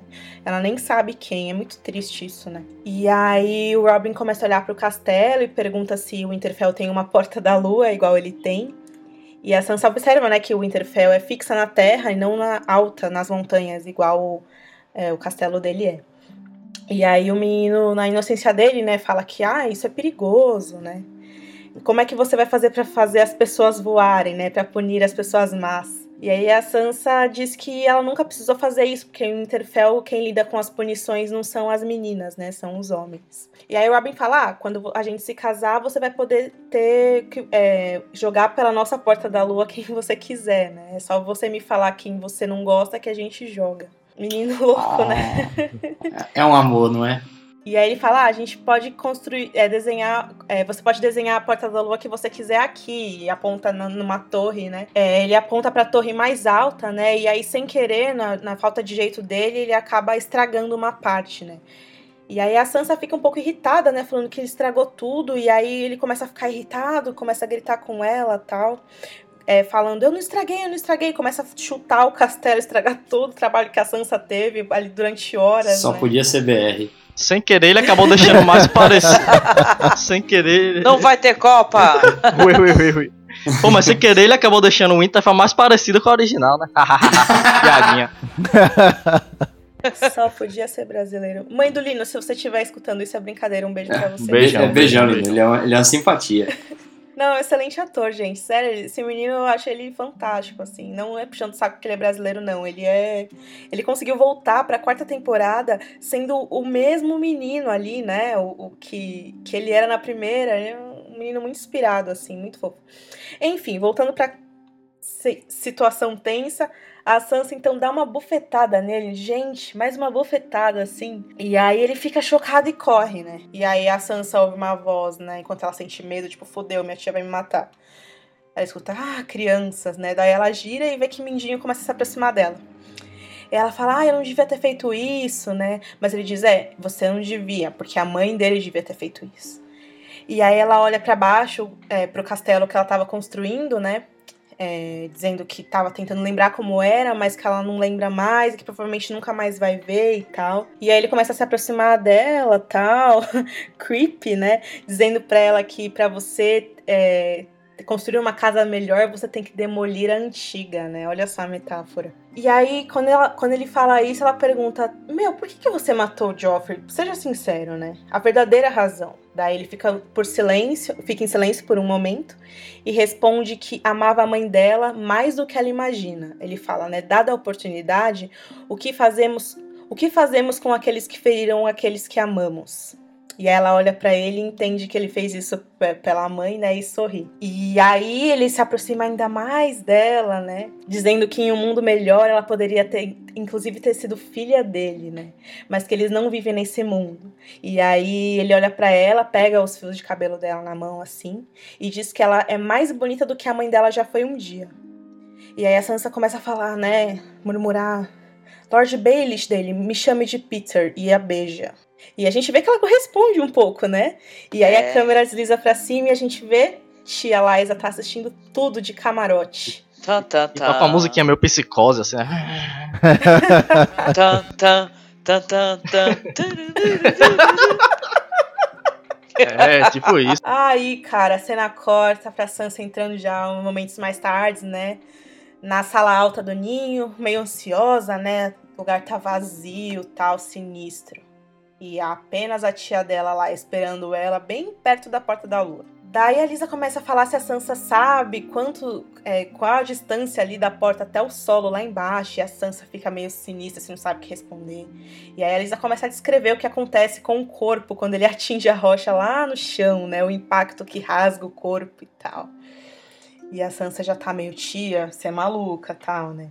Aí depois de um silêncio, é, a Lisa diz que sabe o que a Sansa fez. E aí a Sansa começa a se desculpar, falando que ela não devia ter batido no Robin, pede desculpa. E aí a Lisa já perde a linha, começa a chamar ela de puta, acusa ela de ter beijado o, o Mindinho. A Sansa tenta negar que foi ele que forçou tal. E aí a Lisa já pega ela pelos, pelos força ela, né? Dizendo que viu ela viu isso com os próprios olhos, começa a gritar, chama ela de mentirosa, pega ela pelo cabelo e abaixa ela, né? Inclinando ela é, pra, sobre a porta da lua. E aí a Sansa fica aterrorizada, com uma cara assim que a gente nunca viu a Sansa fazer antes, implorando, né? Tia, por favor, não, né? E a, e a Lisa fica falando, ele é meu, não sei o quê. Louca. E aí ela começa a falar que, que o Ned, a Catelyn, o John Arryn, todos se meteram no caminho dela e que por isso agora eles estão mortos. Isso Filha é da a... puta ocasionou tudo, toda a merda que deu, né? Pois é. Isso é o que acontece às pessoas que se interpõem entre Peter e eu. Ela começa a gritar. E a Sansa, meu Deus, vou morrer, fodeu. E aí o Peter chega e começa, meu, calma. Tem essa Lisa é, diz que a Sansa é igual a Catherine era, nunca vai te amar. Eu menti para você, eu matei por você, né? A mulher traída. E ela quer saber, por que você trouxe ela pra cá? Essa menina tem a mente de banana, não tem nada no cérebro. É a sonsa. É, é, Mindinho, eu juro pela minha vida, pelos deuses, que eu vou mandar a Sansa embora se você deixar ela aí. Sai daí. E aí a, a, ela finalmente libera, libera a Sansa, cai no chão, começa a chorar, chorar, chorar. E aí Mindinho caminha até ela, tranquiliza, chama ela de boba, né, de esposa doce, olha nos olhos dela e diz: eu, ape, eu amei apenas uma mulher na minha vida. E ela começa a rir com a cara toda cagada. Ai, que amor, então tá. Daí ele fala: Your sister. E vou. Cara, mas foi uma cena muito boa, né, cara? Fala sério. Eu tava esperando por isso com ansiedade, porque depois que eu soube que foi ela que, que matou a mão, né? E tal, puta, e eu, eu assisti o primeiro episódio, aí até aquela cena que a irmã dela abre a carta, pô, minha irmã falou que só tem traidores no, entre os Lannister, você tem que ir com Robert, aceita. Caraca, foi ela que ocasionou tudo essa safada, cara. Ô, Puta, gente, foi tarde. Essa, essa cena aí é a última cena do livro Tormenta de Espadas. Você imagina o. imagina o cara lendo isso, né? Se bem que tem o, o prólogo, né? O epílogo. Desculpa, é, tem o epílogo que, que é, é pior ainda. ainda. é, o epílogo é a pior, é a parte do livro que você, putz, né? Mas essa é a última cena, é o último capítulo do livro e é, meu, foda, né? É o que dá até uma queda pelo cara errado, né? Puta é, que pariu. Tá né? Ficou caidinha por ele, né, tadinha? Caraca, muito Gente, legal. Vocês estão foda tá, hoje tá a colaboração demais. dessa atriz também foi legal, né? Ai, que é, ela demais, vai fazer falta, gente. Toda vez que alguém morre, é complicado, porque muita gente morre né? em Game of Thrones e faz parte. Sim. E a, e a, atriz que faz a Sansa, né? Eu não sei se foi o contraste dela, assim, com a neve, as, as cores da, das roupas dela que eram meio escuras, né? Pô, ela tava linda, tava uma beldade, sabe? Ela mexendo na neve, assim. Acho que eu nunca vi ela tão bonita como nesse momento que ela tava ali faz, construindo ali uma, uma Winterfell de neve, sabe? Mas como esse é o último capítulo do livro, é o primeiro indício de que o inverno finalmente. É, exatamente. Finalmente. Esfria primeiro lá na, na, na, na, no da águia mesmo. No, acho que no, no, livro também é assim, né? Fala, não, aqui já começa a nevar. Gente, o que será desse filho da, da, da Lisa por, Harry, né? Por mim, ele ia junto. Pois é, porque assim, ó, uma coisa é você é, jogar. Ah, olha, é, é, o que eu tava falando. Falta gente nos cenários, porque a Lisa é uma mulher muito querida pelo povo dela, pelos Arryn, né? O, o castelo dela é sempre cheio de gente, cheio de nobres. Ela é uma mulher, assim, que é todo mundo quer casar com ela, porque, enfim, né? É a senhora ali do vale. E a gente não viu isso na é, série. Dá a impressão que ela tá sozinha, né? Que tem é. uma meia dúzia de pessoas, né? Pois e é. deve ser maior galera. É. Pois é, e não é assim, não tem como ser. A gente lembra do julgamento do Tyrion, a galera que chegou lá, né, querendo que ele morresse e que se foda. Eu fiquei achando que ela, nesse meio tempo, ela tinha jogado todo mundo pela porta. mas não foi, né? Não. Tinha muita coisa para fazer lá, né, Max? Uhum. Mas é isso, o, o, o, não dá para você jogar a Senhora do Vale pela porta Exato. da rua e esperar que né? Porque no livro isso acontece diferente. Quando ele joga, é, é, tem um, um bardo no, no livro que ele chama Marillion. Que na Marillion. série. Não é à toa é, o nome. da banda ele, que eu gosto. É, exatamente. É uma referência do Martin. Eles mataram ele É, exatamente. É, eles mataram ele na primeira temporada, que é aquele bardo que o Joffrey manda cortar a língua dele, sabe? Uhum. E aí, e esse é ele é um cara que, putz, enche o saco do Mindinho o tempo todo, e aí quando o Mindinho joga ele, ele culpa ele, entendeu? A impressão que me deu quando eu vi o castelo vazio é que, tipo, pô, ele alimentou tanta paranoia dela que existia, né? Que ela acabou mandando todo mundo embora mesmo. Só ficou ela lá, ele, ela e o filho. Pra ninguém quiser, quiser pra, no caso de alguém que querer matar o filho dela, sei lá. Faria sentido também. Mas é que assim, lá não é ela, entendeu? Era, é o John Arryn. É, exatamente. Que ela matou, tipo, é dele aquilo. Então, é mais do filho do que dela. Sim. E as pessoas é, tem, tinham muito amor pelo John, né? No Vale. Uhum. Então, eles Ele era estavam muito ali. amado. É, eles estavam ali pra ela sempre, né? Coitada da Sansa, né, cara? Ele tá mega creeping out. Ela na- no livro a Sansa tem 14 anos, gente. Olha. Gente, isso é muito errado. É por isso que na série, né, eles deixaram todas as crianças é, mais é. velhas, né? E, e sem falar que, tipo, não é só a questão da diferença de idade, que ainda é grande, mesmo com o envelhecimento das crianças. É que ele chega pra ela e fala, pô, em outra situação você seria minha filha, vem cá me dar um beijo. Tipo, que Isso, porra é essa, né? esquisitíssima essa frase. Porque primeiro ele fala em outra, em um mundo eh, melhor, eu seria o seu pai, daqui a pouco tá agarrando ela. É, eu. É. Ah, mas é tipo, eu- é, se, se tivesse sido diferente, eu seria o seu pai, mas eu não sou, então vem cá. É. Fica a dica pra quem? Pois Pro é. Sodiora, né? Vai aí, ó. Che- Chega lá pra, isso, chega lá pra Dani, não sou seu pai não, filha. Vai. Mas o, o Mindinho é um sacripanta, né? Sem tamanho, né? E tal. Tudo bem que é um sacripanta maravilhoso, né? Que a gente acaba até se afeiçoando a ele. Pô, sem Ele dúvida. é literalmente vilão Uhum. de bigode, né? Puta, pode escrever. Só falta só ter o, a capa e o aquele chapéu, né? Uma- mas é- ele é uma construção maravilhosa também desse ator. Eu não lembro o nome dele agora. Não sei se é Aidan Gillen. Aidan né? Gillen, exatamente. Isso, E isso. tal. É, é, ele- a voz que ele constrói, que ele faz pro Mindinho, principalmente quando o Mindinho tá tentando chavecar alguém ou convencer alguém de alguma coisa, ele, fa- ele faz aquela voz cantada, né? Aquela coisa mesmo de, de, de quem tá tentando te seduzir, te convencer de algo e te enganar, né? E tudo. Então, é muito bem construído esse personagem aí pelo O ator. Mindinho, ele fala assim. É. Sansa, Inclusive, muita gente, muita gente critica isso até, né? Porque, tipo, é, tipo, aquilo, essa voz é tipo o cartão de visita, tipo, não confia É. em mim mesmo. A gente já falou aqui no podcast, pra quem. Muita gente perguntou por que o nome do episódio é Mockingbird, que é o símbolo que o, do passarinho que o Mindinho criou pra casa dele. Que a casa dele, né? A casa Baelish é outro símbolo, que é a cabeça do Titã de Bravos, né? Uhum. Mas ele não quer ser lembrado por, por ele ter vindo do, do nada, né? Ele quer ser lembrado por ele ser o Mindinho. E aí ele criou esse símbolo que é o passarinho, e daí o nome do episódio. E a Sophie Turner, que faz a Sansa, ela fez 18 anos recentemente, então, é, para quem achou creepy a cena, ela já é maior de idade e ela, enfim. Pô, recentemente, mas na época da cena ela tinha 17 ainda. Na época que foi filmado, é verdade, putz. Mas foi só um beijinho, não É, foi não nada foi nada demais. demais. E ela deve O bigode fez uma cosquinha e não, não mais nada, não teve É. problema.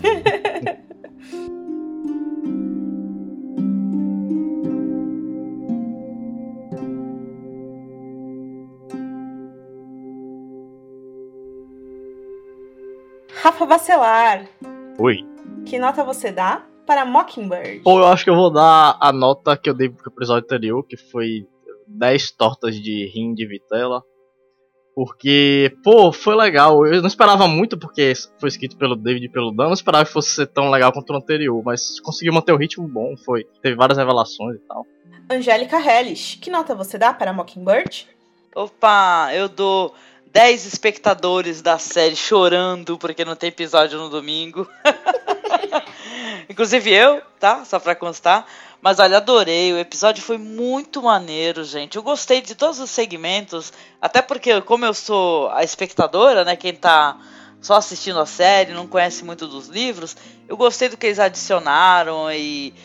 Pra mim, assim, eu não achei que foi nada que estragasse a experiência. Eles só parece que complementaram, então prepararam, né, para o que viria a seguir. Então eu adorei, teve, teve cenas maravilhosas do Peter Dinklage, sabe, do, do personagem que faz, do ator que faz o Oberyn, né? Olha, curti demais, cara. E foi o final foi lindo, então. Foi tarde essa mulher. Caco Ferraz, você já sabe que nota você dará para este episódio? Já sei. Eu dou nove tripas de prisioneiro. É, a a cena das tripas realmente me incomodou. Tipo, foi. Apesar de entender que era preparação para coisas que virão, é, ela, eu acho que ela não, não foi muito bacana. Foi a un- acho que o único ponto baixo do episódio. O resto, ele foi bem dialogado esse episódio, né? E, e- e os diálogos foram todos muito bons, bem marcantes. Mas essa, essa parte desses do, do, do Montanha realmente eu não gostei muito. Mas o resto do episódio foi, foi muito bom. Marcos Noriega, que nota você dá pra Mockingbird? Opa, eu dou nove agulhadas no coração. Gostei do episódio, bacana. Bom, a minha nota eu vou dar nove é, luvas do Bron, que são mais macias do que as coxas de uma virgem. Segundo ele.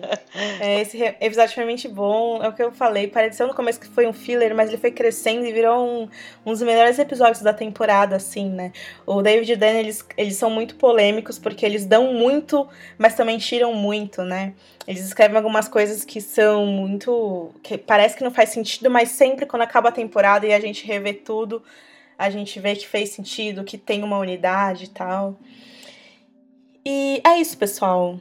É, a gente vai começar um novo, um novo bloco aqui no podcast chamado Enquanto o Inverno Não Chega. A gente vai dar dicas para vocês de livros, filmes e, enfim, é, maneiras de vocês é, passarem o tempo de vocês e dicas de coisas que são relacionadas ao episódio, né? Pra gente aprofundar mais nos temas que a gente discutiu aqui. Ah, eu vou dar uma dica maneira aí pro pessoal que não vai ter o, o Game of Thrones para assistir no final de semana.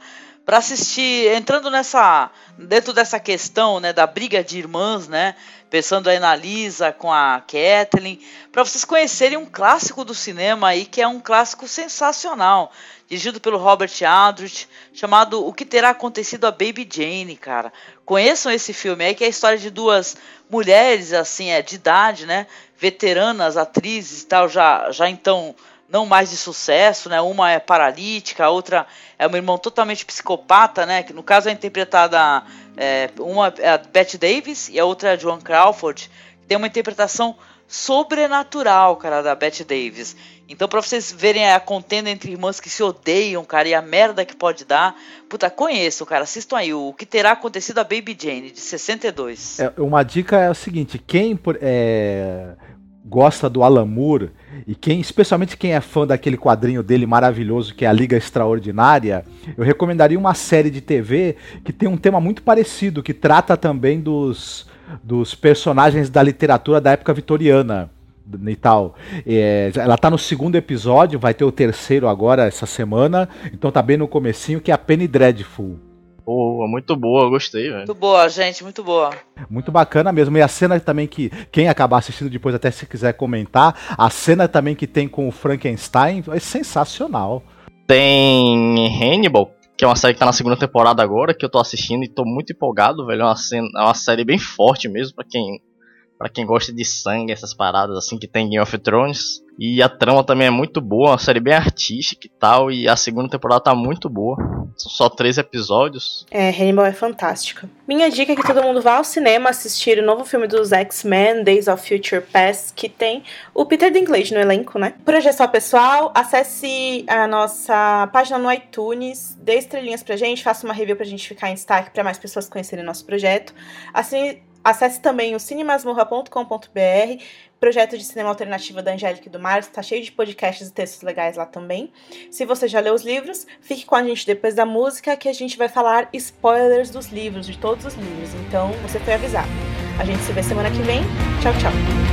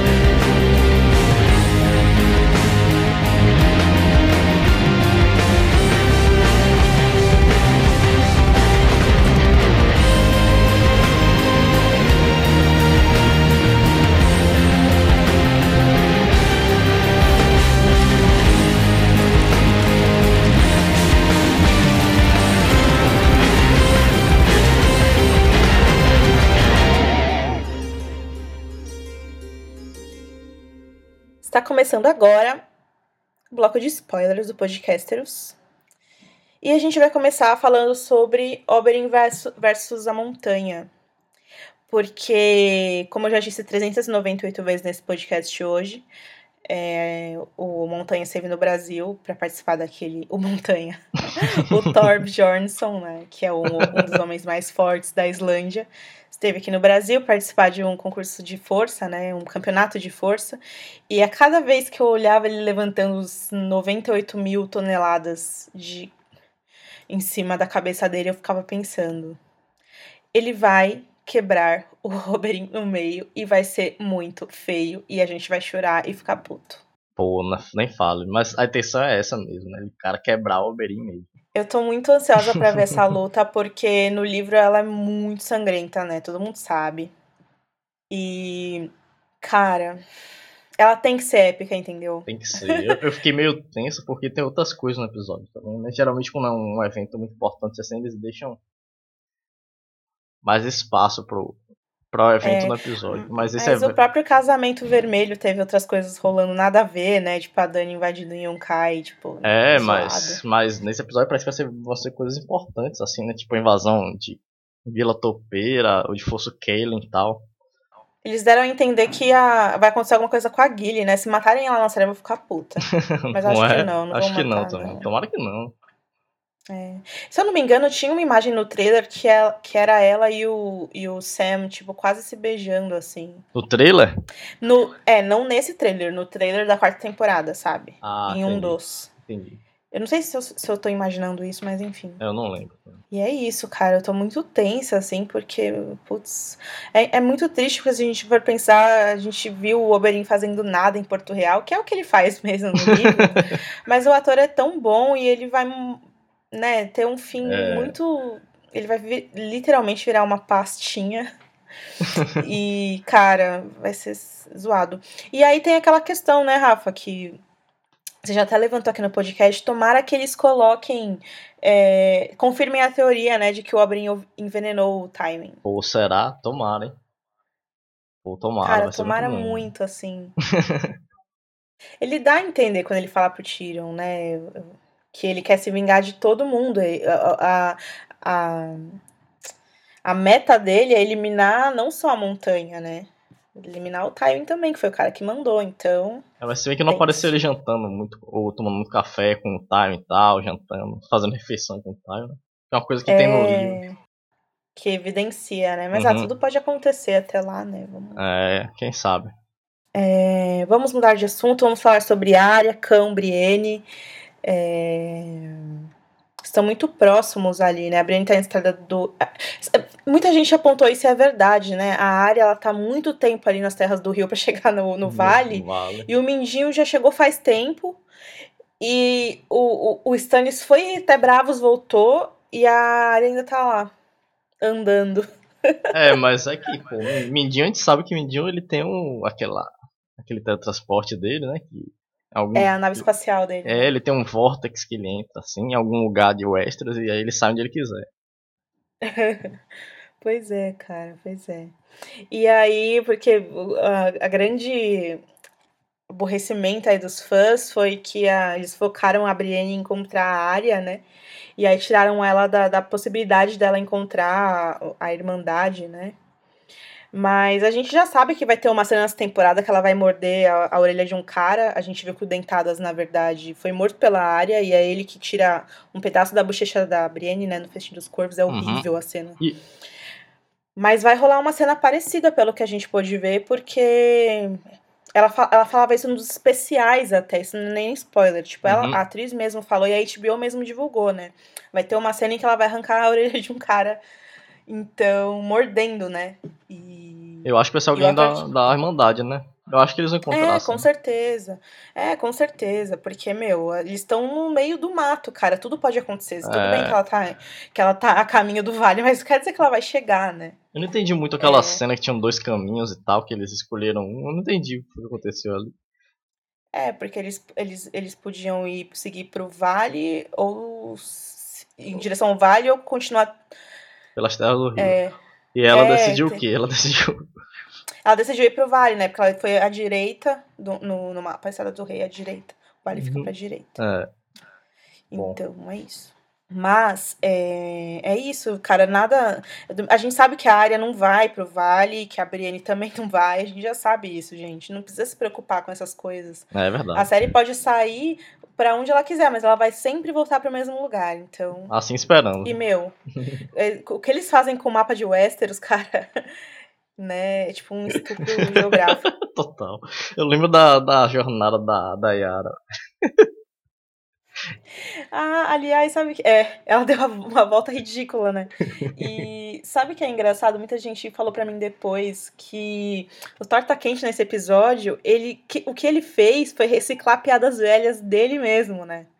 Ah, Quando é. ele fala pra Brienne, ah, é. Os Cavaleiros de Winterhell. Você é um cavaleiro porque você tá com, com, É. com armadura, né? Que é aquela piada do, do primeiro episódio da segunda temporada, que ele Uhum. não sabia o que era um cavaleiro, né? É, eu comentei isso na análise. Eu achei uma, uma- de, uma, de uma falta de criatividade bizarra. né? Pô, bem. achei fofo. O Torta Quente é. É, porque ele é legal, o ator, o ator é bem. Ele é bem verdadeiro, assim, né? Mas, sei lá, eu achei É. meio. Ficar repetindo essas paradas.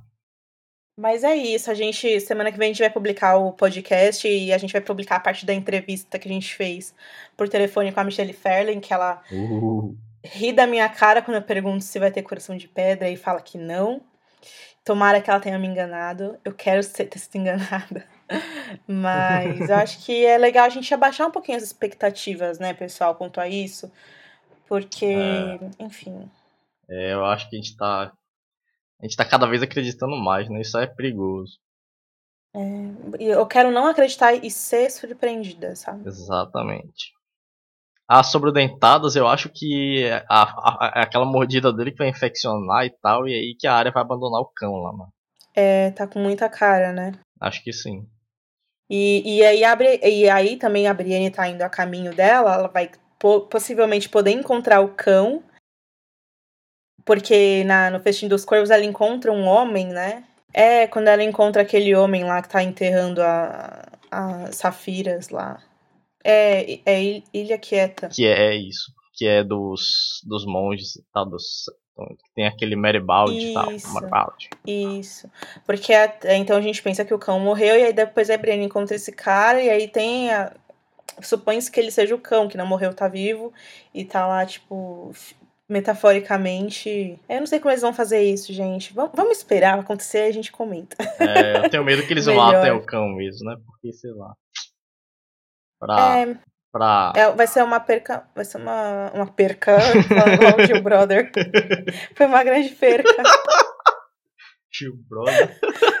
É, vai ser uma perda muito, muito É. triste, porque é um ator muito, muito legal, né? É, um ator. Aliás, é, ele falando do Montanha, eles trocaram tanto o ator do Montanha que eles não parecem irmãos, né, meu? Não, não parece. pô. Olha, coloca os dois juntos, não parecem. E o Montanha é bem mais novo também, né? Que o, que o ca- ator que faz o, o cão de é, caça. então. E, a- e ainda o Thor tem aquele sotaque, né? Que é muito diferente, enfim. Ainda acho que o mais parecido com ele era o Conan Stevens mesmo. Parecia pra caramba. O primeiro. É, o primeiro de todos, né? Uhum. É. Bom, minha preocupação é que, como eles já usaram aquela questão da epilepsia e tal, das tremedeiras com o Jojen, parece que eles não vão fazer nada com o Robin. Então o Robin vai ficar sendo simplesmente um garotinho mimado. Ah, é Não vai ter melhor, né? doença. Porque, porra, É, mas não. Mas como é que ele vai. Como é que vai ficar essa questão da morte dele e tal? Porque o Mindinho ele, ele casa a Sansa com o, o Harry Harding, né? é. Justamente por causa dessa. dessa de que porque eles já estão esperando a morte do Robin e tal, porque ele é um garotinho doente e tal. É. Se bem que isso é uma coisa que pode ser arranjada sempre, né? A porta da luta ali pra isso. E a Shirin, hein? O que, que acontece? Ela morre com queimada pela Melisandre, ela contamina o mundo com a escama gris dela. O que, que vai acontecer? Ah, Olha, eu pensei. eh, Pode ser viagem minha, mas eu pensei no seguinte: da Melisandre. Como não vai ter o filho do Mansur Raider, da Melisandre ameaçar queimar a Shireen, sei lá. E isso e o John mandar ela com o Sam lá pra, pra, pra salvar ela. Seria bem legal até, porque ela é um personagem legal com o Sam, acho que ficaria bacana, mas. Não sei, acho que ia ser, acho que ia ser um desvio bem grande dos livros, né? Demais até. Ou eles eliminam a Arya Stark e colocam a Shirin pra casar com o, o Magnar de Tem. Será, coitado. Ai, meu Deus. É, Barriga. Bom, Rafa, finalizando, vamos falar sobre a pegação da Dani com o Dario, porque a gente sabe que, que no final de Dança dos Dragões, a Dani tem uma hemorragia que pode ser uma menstruação ou não, que pode ter vindo de um aborto, que pode significar que o útero dela voltou a funcionar. Bom. É. E, cara, ela fazendo sexy time com o Dario, é isso aí, entendeu? Nossa, eu, eu sinto muito falta da Kite na série. Tipo, ela aparecer do nada e falar, Dani, para ir para frente, você tem que Pô, olhar é pra trás. legal. né? Ela some nas sombras assim. é, Dani. Pô, ela é tão legal. Ela só apareceu. É, só Ela apareceu bem pouco. algo muito importante que a gente não falou no, no podcast foi o fato de que o, o. Todo mundo ficou puto com isso, né? que o Mindinho, ao invés dele falar a Cat, ele falou sua irmã na hora que ele jogou a, a Dane. Nossa, o pessoal fez verdadeiros tratados contra isso, assim. É, eu também achei demais. Eu não, É- eu não tive problema nenhum com isso, não. É, porque Uma o pessoal pega essas coisas do livro e elas, eles transformam em memes, né? Então aqui, aquela frase fica muito, né? Forte na cabeça das Uhum. pessoas. Daí eles mudam, né? Dão muito, tipo, eles trazem o tor- torta quente de volta. Eles dão a cena do Oberyn praticamente tirada inteira, né? Assim, a, a história que ele fala é palavra por palavra do livro. Eles dão essas pequenas Uhum. coisas pra eles pegam uma, são duas palavras, né? Only cat, eles tiram. e eles mudam. Eles mudam e isso deixa as pessoas muito putas, né? É muito engraçado. Fechou? Fechou, fechou. High five então, Rafa. Toca aqui. Uh, Yes! Nos vemos semana que vem, pessoal. Até semana que vem, galera. Brigadão. Um beijo, tchau, tchau.